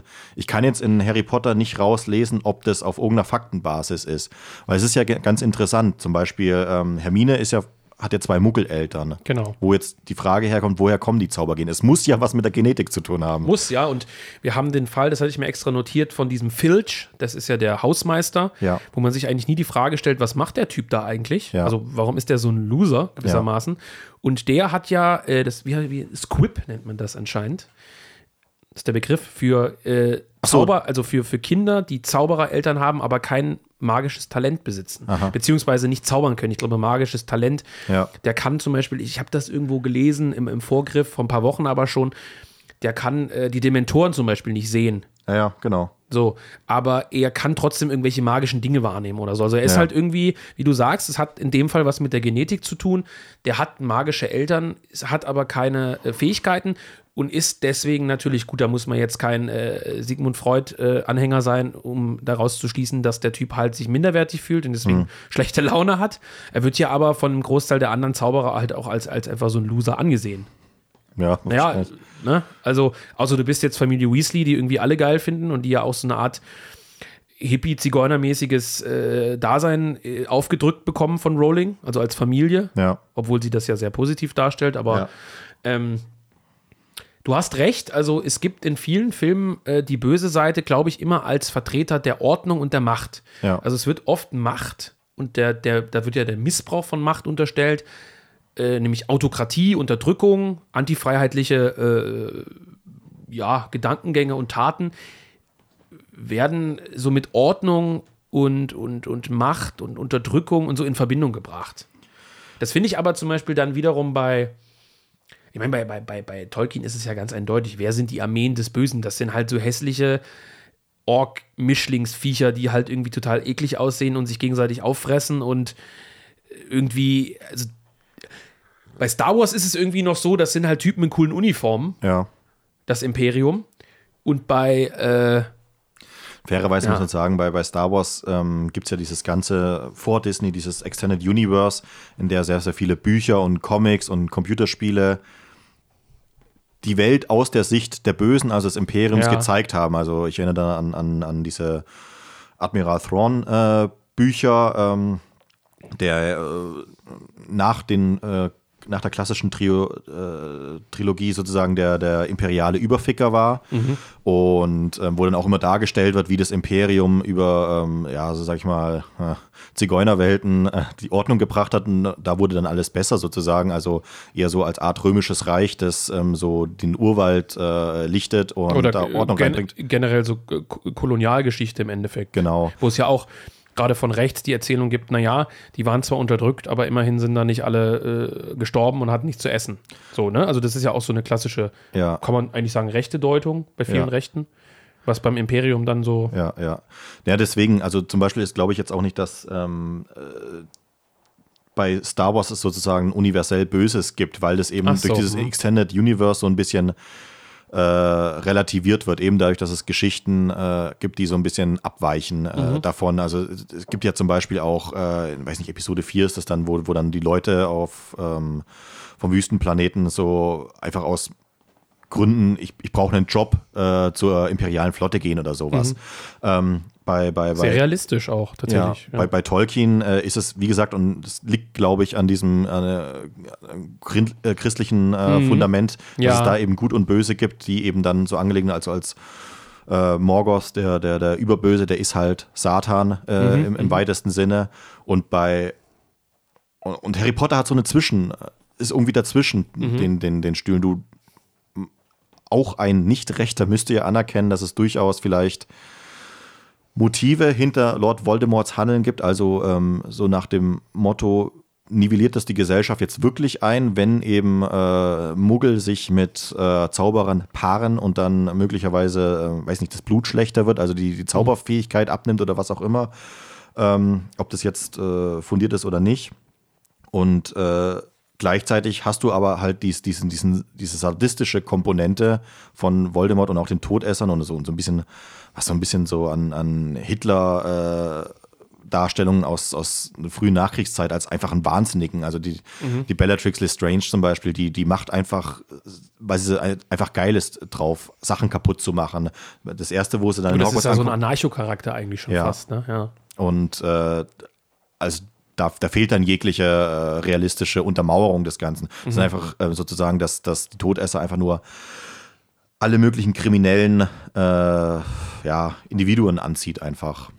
Und das finde ich, also aber eben nicht nur, ne? Also wenn du dir jetzt äh, Draco Malfoys, äh, also Lucius Malfoy heißt er, glaube ich, anschaust zum Beispiel, der ist ja auch in seinem, also der ist ja der, der bewusst extrem konstruierte Gegensatz zu den, den Weasleys, deswegen Ja. sprach ich die eben an.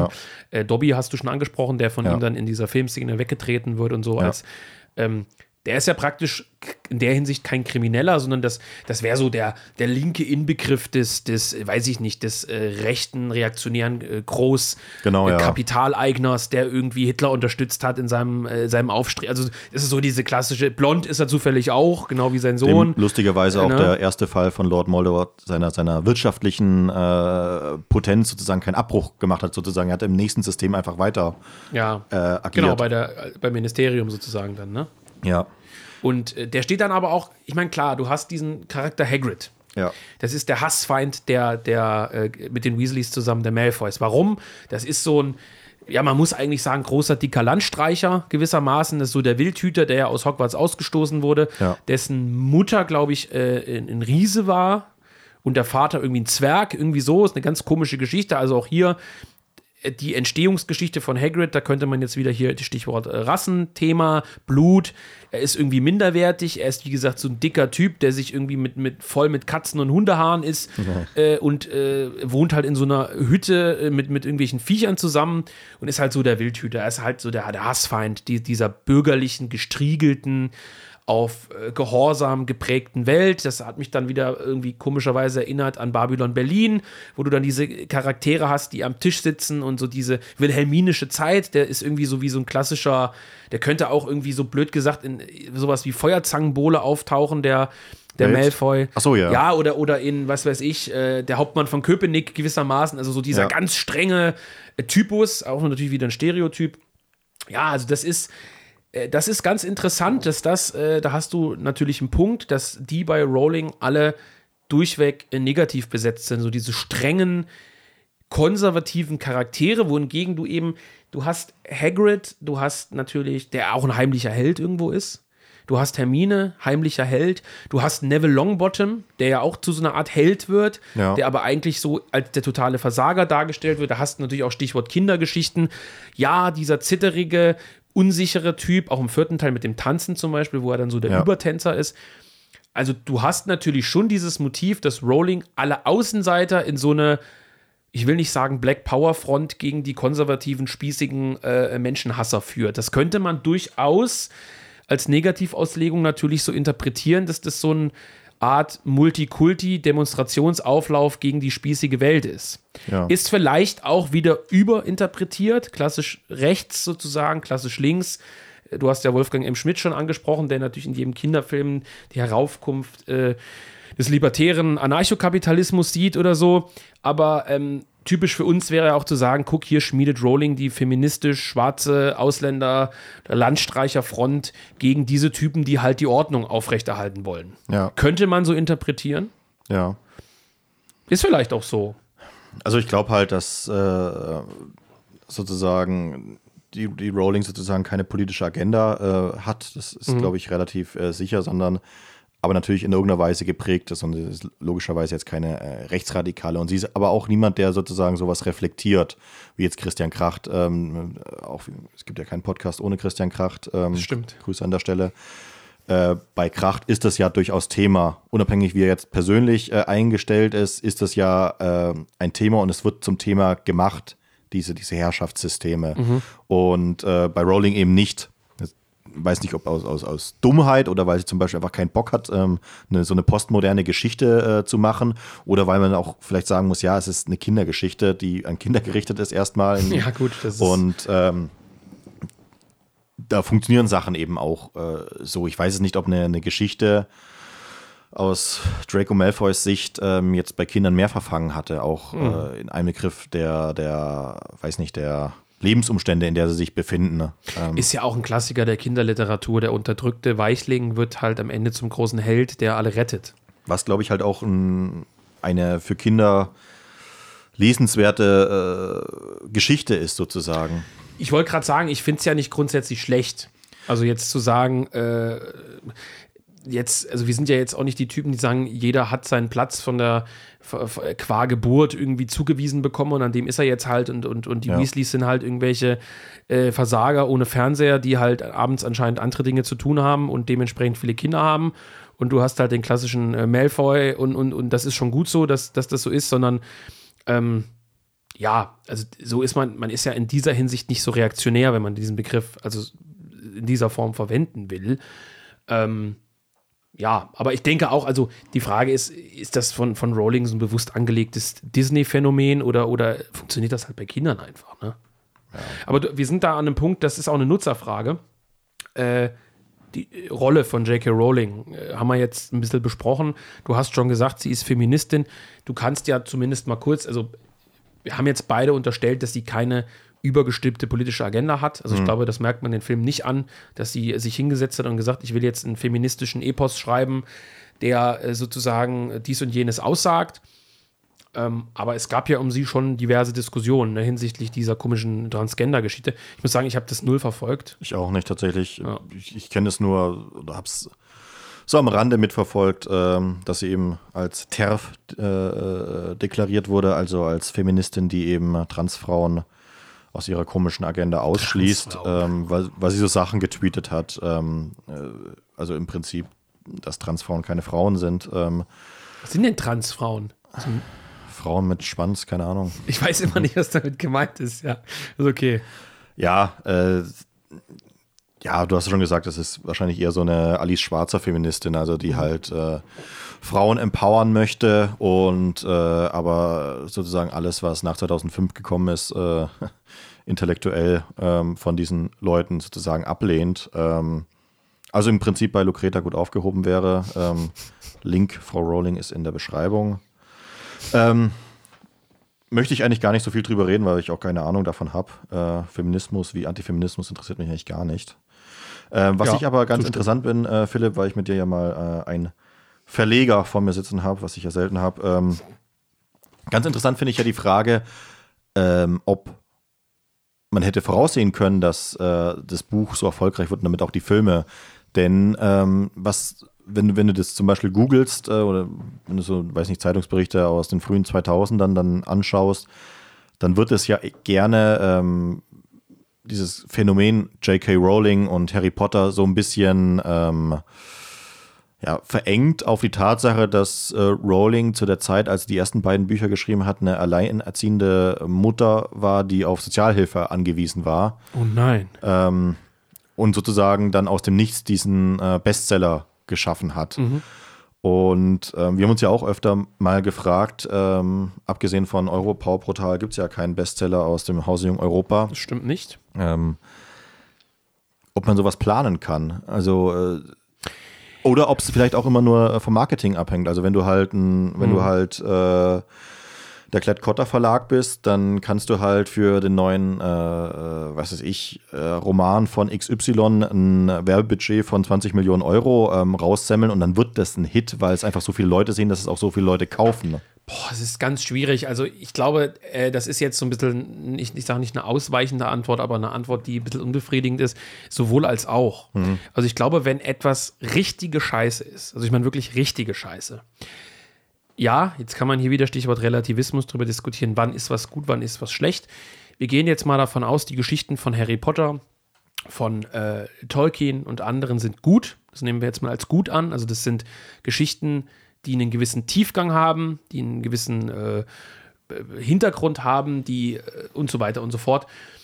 Ich glaube, aus Scheiße Gold zu machen ist sehr schwer. Also richtiges Gold zu machen. Und Gold meine ich sowas nicht nur im Sinne von, es verkauft sich gut im Sinne von Bestseller, sondern es ist ein Epochen- oder Jahrgang oder J- Jahrzehnt prägendes Werk. Im Sinne Ja. von, ähm, keine Ahnung, nehmen wir mal Transformers zum Beispiel sowas her. Sowas, was ich mit jeder Faser meines, meines Lebens ablehne, weil ich sowas für absolute Scheiße halte. Also auch, Ja. also nichts gegen Unterhaltungsfilme. Ich hasse ja zum Beispiel auch James Bond. Ja. Aber nicht, weil ich James Bond für generell für Müll halte, sondern weil ich das einfach nicht gerne gucke. Das ist also eine persönliche, persönliche Geschmacksfrage. Ähm, aber bei so, bleiben wir bei sowas wie Transformers. Da stecken die Firmen Millionen rein in die Werbung. Die Dinger laufen auch gut, also die werden im Kino angeschaut und Ja. äh, verkaufen sich gut, also sie sind nominell erstmal erfolgreich. ja. Der Erfolg, über den wir sprechen, ist, glaube ich, nicht nur der Verkaufserfolg, weil der Verkaufserfolg ist relativ, glaube ich, relativ leicht herzustellen, nämlich tatsächlich durch einen Hype. Also einen Hype kann man ein Stück weit, glaube ich, schon erzeugen durch Werbebudgets. Ähm, aber es ist kein nachhaltiger Erfolg, dass die Leute noch sagen, ey, weißt du noch, also wir sprechen jetzt über Harry Potter.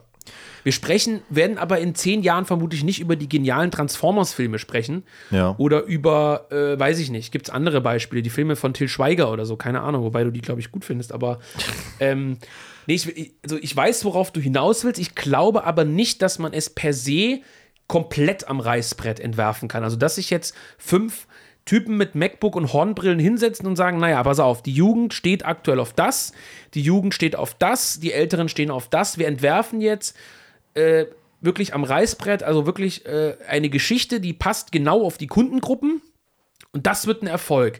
Also das ist so einfach funktioniert, glaube ich nicht, aber ich denke schon und deswegen ist meine Antwort halt so halbgar. Mit genug Kohle, die du in Werbung investierst, hast du grundsätzlich schon die Möglichkeit, Dinge populär zu machen. Die Gegenthese wäre sozusagen, dass zum Beispiel die letzten Disney-Filme ähm, gefloppt sind. Ja, was heißt Gegenthese? Ich sage ja, also ähm, ich glaube, es ist eine schwierige Sache. Also es ist, wenn etwas. Wa- Warum, ja, warum ist so ein neuer Disney-Film nicht erfolgreich? Das wäre jetzt halt die Frage. Weil du könntest ja jetzt sagen, naja, die, ich, meine These war ja, wenn die Geschichte gut ist. Also ich meine, ich glaube auch der, ich weiß nicht, wie erfolgreich der neue König der Löwen war, diese 3D-Animation oder Ja. so. Ähm, da würde ich ja auch tendenziell sagen, die Geschichte ist gut mit Abstrichen. Also sie hat ein gewisses Potenzial oder so. Also wir müssen trennen, bei rechten Verlagen Ja. kannst du natürlich auch schon voraussagen, was wird sich verkaufen ja und was halt. nicht. Das kannst du. Du wirst aber manchmal auch überrascht. Also Beispiel, äh, wenn du sagst, es gibt keine Bestseller. Bei Theorie der Diktatur von Michel Onfray, da war mir klar, das wird sich gut verkaufen. Warum? Michel Onfray ist ein krasser Name, nicht in Deutschland, aber in Frankreich. Du kannst Ja. ihn gut vermarkten. Das Thema ist einigermaßen zugänglich. Ist ja auch, um ehrlich zu sein, aus meiner Sicht eines der schlechteren Bücher von uns, rein inhaltlich gesehen. Ähm, aber es ergab sich eine Chance. Das Buch war inhaltlich nicht schlecht, aber auch kein Reißer. Da war irgendwie klar, es wird sich gut verkaufen und es hat sich gut verkauft. Äh, Es war innerhalb kürzester Zeit im Prinzip fast ausverkauft. Ja. So, da konnte ich das gewissermaßen, ich sag mal, berechnen. Ja. Nicht unbedingt, dass das jetzt ein ein Welthit wird, aber dass das sich vergleichsweise für unsere Bücher besser verkaufen wird als ein Fundamenteband, die sich Ja. im Prinzip meistens nicht so gut verkaufen. Bei dem Nietzsche-Buch von Rosti zum Beispiel, da war es aus meiner Sicht überhaupt nicht vorauszusehen, dass sich das verdammt nochmal innerhalb von zwei Wochen 2000 Stück verkauft sind und wir nachdrucken müssen. Aber die Logik ist doch dieselbe. Das ist ein relativ bekannter Name, nicht in Deutschland, aber, nicht, in Frankreich. aber nicht so, also Rosti ist in Frankreich jetzt relativ bekannt, aber ist nicht vergleichbar mit Onfray, der irgendwie Ja, aber in ja jeder nicht. Zeitung ist oder so. Bei Rosti war halt das Thema irgendwie Nietzsche. Relativ zugänglich. Aber warum das nächste Nietzsche-Buch? Also, weißt du, da hätte ich gedacht, die typischen Deutschen sagen, ja, warum soll ich jetzt von so einem dämlichen Franzosen ein Nietzsche-Buch lesen? Hätte ich nicht gedacht, zumindest nicht in der Form. Also ich ging davon aus, es wird sich gut verkaufen, aber nicht, dass es so geht. Interessanter finde ich ja eher, dass ich sowas wie, äh, also bei, bei Rochedi halte ich es für nachvollziehbar, wenn man drüber nachdenkt, Mhm. äh, auf eine gewisse Weise. Also zum Beispiel ähm, gegen den Liberalismus hat sich ja auch relativ gut verkauft. Aber auch, nur wegen der Buchmesse. ja. Also weil das halt gerade der Hype war. So, und bei, bei, bei Antaios ist es natürlich einfacher. Also einfacher in der Hinsicht. Remigration jetzt. Bei Remigration jetzt war es natürlich klar. Ja. Also das ist, ist klar. Aber äh, nehmen wir mal die ganzen Islam-Themen, die ja Antaios durchaus schon bespielt hat. Die Islam-Themen gehen, gehen immer gut. Also ich könnte jetzt sagen, pass auf, ähm, äh, Autor XY, Manfred Kleine Hartlage als Beispiel, ähm, über den wir ja hier im, äh, im Rahmen, einige haben schon auf den Namen gewartet, sicherlich äh, im Harry Potter-Rahmen auch hätten besprechen können, haben wir aber nicht gelesen, muss man vorherweise, jetzt mal fairerweise vorab sagen. Ja. Wenn ich sage, Manfred Kleine Hartlage, schreib ein Buch über den Islam, hat er ja Dschihad-System und so weiter, mit dem und dem und dem Thema. Warum zum Beispiel äh, DITIB und andere gerade die Gesellschaft unterwandern und warum es ein Ja. Islam. Nennen Buch Die kommende Islamische Partei von Manfred Kleine Hartlage, ja? Ja. Das nennen wir jetzt so, die kommende Islamische Partei. Und das sind 200 Seiten, also ich will jetzt hier nicht Kleine Hartlage schlecht machen, das ist nicht mein Ansinnen. Das ist jetzt nur ein Name, der mir eingefallen ist, der in der Hinsicht relativ prominent ist in unserer Szene. Kleine Hartlage, äh, die kommende Islamische Partei. Thema ist, warum die AfD eine Konkurrenzpartei bekommen wird aus äh, ähm, ja, Islamisten, die aber von den Linksliberalen hofiert wird, weil es Ausländer sind. Ja. Dieses Buch konzipierst du, schlägst ihm das vor, der schreibt das. Und dann sage ich dir, alles klar, die Bombe geht hoch, im übertragenen Sinne PI News, äh, wird ein Exklusivkapitel. Dir ist, dir ist klar, dass Gebracht. Das nächste Woche ankündigen wird, oder? Äh, ja, äh, dann, ähm, was weiß ich, dies, dies, dies und jenes. Da gebe ich dir Brief und Siegel, wenn wir von der, der Planbarkeit von Erfolgen, Ja. relativen Erfolgen, Verkaufserfolgen sprechen, Ja. dass dieses Buch geht wie Scheiße auf Deutsch gesagt. Es wird sich abartig krass verkaufen. Ja. Einfach nur, weil ich den richtigen Autor mit dem richtigen Thema bei den richtigen Medien platziert habe. Das geht ein Stück weit. Worauf ich hinaus will mit dem Begriff Erfolg, die Frage ist, werden noch relevante Teile in 20 Jahren über dieses Buch sprechen? Wie gesagt, es ist jetzt rein fiktiv. Hartlage hat bestimmt auch Sachen ge geschrieben, weiß ich nicht. Bin jetzt kein eingefleischter Leser, die vielleicht länger nachhallen. Aber wird das zum Beispiel so einen Nachhall, um mal den Vergleich zu bringen, äh, äh, erzeugen, wie zum Beispiel das Buch von Benedikt Kaiser, äh, Solidarischer Patriotismus, in der Hinsicht, dass wirklich Leute sich nach so einem Programm ausrichten? Also, dass sich so ein Begriff etabliert. Fairerweise könnte man auch sagen, dass äh, Deutschland schafft sich ab von Thilo Sarrazin äh, irgendwie äh, die, die, die BRD-Weltrevolution ausgelöst hat. Es hat was bewirkt, aber ähm, du merkst, was das für eine schwierige Frage ist. Also, äh, Ja. und ich, ich wollte es jetzt nur ansprechen, weil ähm, zum Beispiel bei, äh, ich hatte mich reingelesen bei J.K. Rowling, ähm, die erste Auflage von dem ersten Buch Ja. äh, war 500 Exemplare und was das sozusagen katalysiert hat erst, war die Tatsache, dass ähm, danach, nach, ich glaube in der ersten Woche, nachdem das Buch erschienen war, ein amerikanischer Verlag für 100.000, äh, ich glaube Pound damals oder so, oder Dollar, ähm, die Rechte für den US-amerikanischen Raum gekauft hatte. Und das für Warum? Aufsehen, weiß man nicht. Ähm, Aber vermutlich doch, weil irgendein Agent, Literaturagent, Ja. wir müssen ja auch immer unterscheiden, deswegen habe ich jetzt so ausgeholt. J.K. Rowling hatte übrigens einen. Ja, Der hat es über Jahre versucht, den Leuten anzudrehen. Das hat keiner genommen. ja, und wie war es mit Herr der Ringe? Genauso. Die Geschichte ist die. Herr der Ringe wäre niemals, das ist eine ganz interessante Geschichte, in Deutschland beispielsweise erschienen, wenn nicht der Verleger von Klett Cotta damals Ja. Ein riesen Risiko eingegangen wäre und dieses Manuskript gekauft und veröffentlicht hätte. Das, und die Geschichte lustigerweise von Herr der Ringe ist gar nicht so, also von, von Tolkien ist gar nicht so unglaublich anders als die, mehr oder minder, wie von Harry Potter. Tja, und was, was lesen wir jetzt daraus? Was ist die Konklusion aus dieser Frage? Wir Äh, wissen es nicht, oder? Also für die rechte Szene, ich sage jetzt mal rechte Szene, kann ich es relativ sicher sagen, weil wir natürlich anderen Marktmechanismen ein Stück weit anderen Marktmechanismen unterliegen, wie einen Film, der am Ende alle Bundesdeutschen erreichen soll, durch alle schon sagen, Lager. Ein Mainstream-Publikum Ja. ist, glaube ich, relativ schwer zu erreichen. Ähm, Kinderbücher, okay, ähm, kann ich noch, noch einsehen, dass, wenn man es jetzt so im Nachhinein be ein, be betrachtet, ist natürlich Harry Potter schon sehr anschlussfähig für, für Kinder. Aber warum ist zum Beispiel, Beispiel Eragon oder sowas? Ja. Warum ist sowas nicht so erfolgreich wie, wie, wie Herr der Ringe? Ich meine, ich würde auch sagen, weil teilweise der Stoff natürlich schlechter ist. Das ist, wie gesagt, kein Relativismus. Ich sage einfach, es gibt halt ein gutes Buch und ein schlechtes. So, fertig Ja. für mich. Äh, Ich glaube, dass es grundsätzlich schon was damit zu tun hat. In unserer heutigen Welt aber nachlässt. Ja. Das wäre vielleicht so eine. Aber es ist, also man muss sagen, es ist schw- schwer, also die, Geheim, die Geheimformel des Erfolgs ist schwer herauszufinden. Würde mich interessieren, ich meine, es gibt ja hier nicht so viele Zuhörer, die immer wild drauf sind, äh, hunderttausende Kommentare zu schreiben, aber Die, die, wäre trotzdem mal eine interessante Rückfrage, was, was ihr darüber denkt. die Kür ist es ja sozusagen nicht, äh, Marktmechanismen zu erkennen und auszunutzen, das ist ja, glaube ich, das, was du gemeint hast, sondern bewusst so einen, äh, äh, ja, wie sagt man da, Kreislauf zu durchbrechen und auch andere Schichten zu erreichen. Das ist ja sozusagen das Relevante, das ist auch für, für ja, politische Denken relevant, dass eben so ein Buch wie Solidarischer Patriotismus nicht nur in intellektuellen, in Anführungszeichen, neurechten Kreisen äh, gelesen wird von irgendwelchen Spastis, die keine reale Wirkungsmacht aus haben, sondern dass das irgendwann auch eben von der politischen Partei als Programm aufgegriffen wird, dass sich darüber dann eben auch in die Leute äh, verbreitet. Das ist sozusagen die, die, die, die Kür. Und das kann manchmal berechnen funktionieren, manchmal unberechenbar und manchmal hat man eben Hilfe von außen, wie jetzt eben diese ganze Remigrationsdebatte zum Beispiel.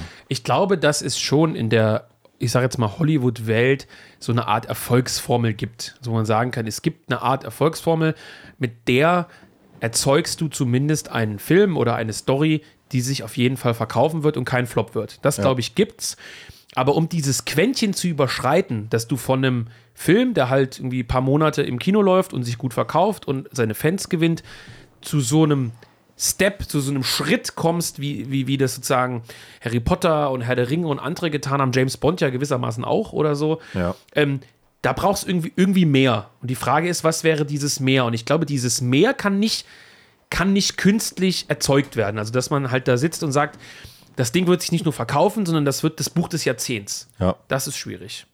So, Volker, wir sind bei einer Stunde 30. Ja. Das ist aber auch eine interessante Geschichte. Gibt es noch irgendeine Frage, die Nein, ich muss, äh, pinkeln? ja. Zwar nicht so viel Tee getrunken. Ja, na, eine, eine Sache, Folge, eine Oh Sache, nein. bevor du aufspringst. Ganz kurz, äh, welchen Häusern gehören wir an? Wie würde John Höver sagen, oh nein, es ist schon wieder passiert. Welchen Häusern gehören wir an? Das kannst du sicherlich schnell beantworten. äh, Gryffindor.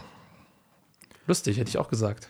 Naja, es ist, äh, es Sind wir Hippies oder was? Mm, Ich finde die nicht hippie. Also ich finde eigentlich Hufflepuff-Hippie-mäßig. Ja, aber Nee, eigentlich es gibt ja nur zwei relevante Häuser, das ist ja klar. Der Rest ist ja. ja. Ich hätte dich eher bei Ravenclaw Nee. Ravenclaw ist mir zu intellektualistisch. Das sind ja tatsächlich die, die auf äh, Intelligenz abstellen und äh, das passt Erinnert ein bisschen an Planet Magnon, ne? Ja, tatsächlich. Auch eine interessante Episode, die wir aufgenommen haben, wer das anhören möchte. Ja. Suchfunktion Planet Magnon. Ihr könnt ja in die Kommentare schreiben, ob ihr diese Häuserzuordnung richtig findet. Und vor allem äh, schreibt mal rein, wo ihr euch zuordnet und warum. Das haben wir jetzt ja nicht begründet. Ja. Aber wir haben beide lustigerweise das Gleiche gedacht. Interessanter wäre es ja eher, ob man diese ähm, Häusereinteilung auch irgendwie umgehen kann. Also sozusagen. Den Hut zerstören. Hä? Den Hut zerstören. Ja, In, in Europa Power Portal hätte sicherlich jemand heimlich rein uriniert. ja, ich glaube, äh, John Höver soll mal vielleicht ein Buch drüber schreiben, das sozusagen so eine Fanfiction von Harry Potter ist, nur sozialer. Es gibt ja Barry Trotter äh, oder wie das heißt, ne? Ich bin ja. Diese Verarsche. Ich habe ich, ich hab ja äh, die Harry Potter-Filme wes wesentlich weniger oft gesehen als Harry Potter und ein Stein, Harry Potter und der geheime Pornokeller und äh, Harry Potter und der Plastikpokal. Lord of the Weed ist auch ein Klassiker Ja, in diesem Zusammenhang. sowas, ja, das ist. Äh, oder äh, ich weiß nicht, ob du das kennst, äh, rechtsradikale Mittelerde, was die Verarsche von Lord of the Weed ist. Das ist sehr, sehr lustig. Gut, Volker muss Lulu. Ja. Damit endet dieser legendäre Podcast. Macht's gut. Bis dann.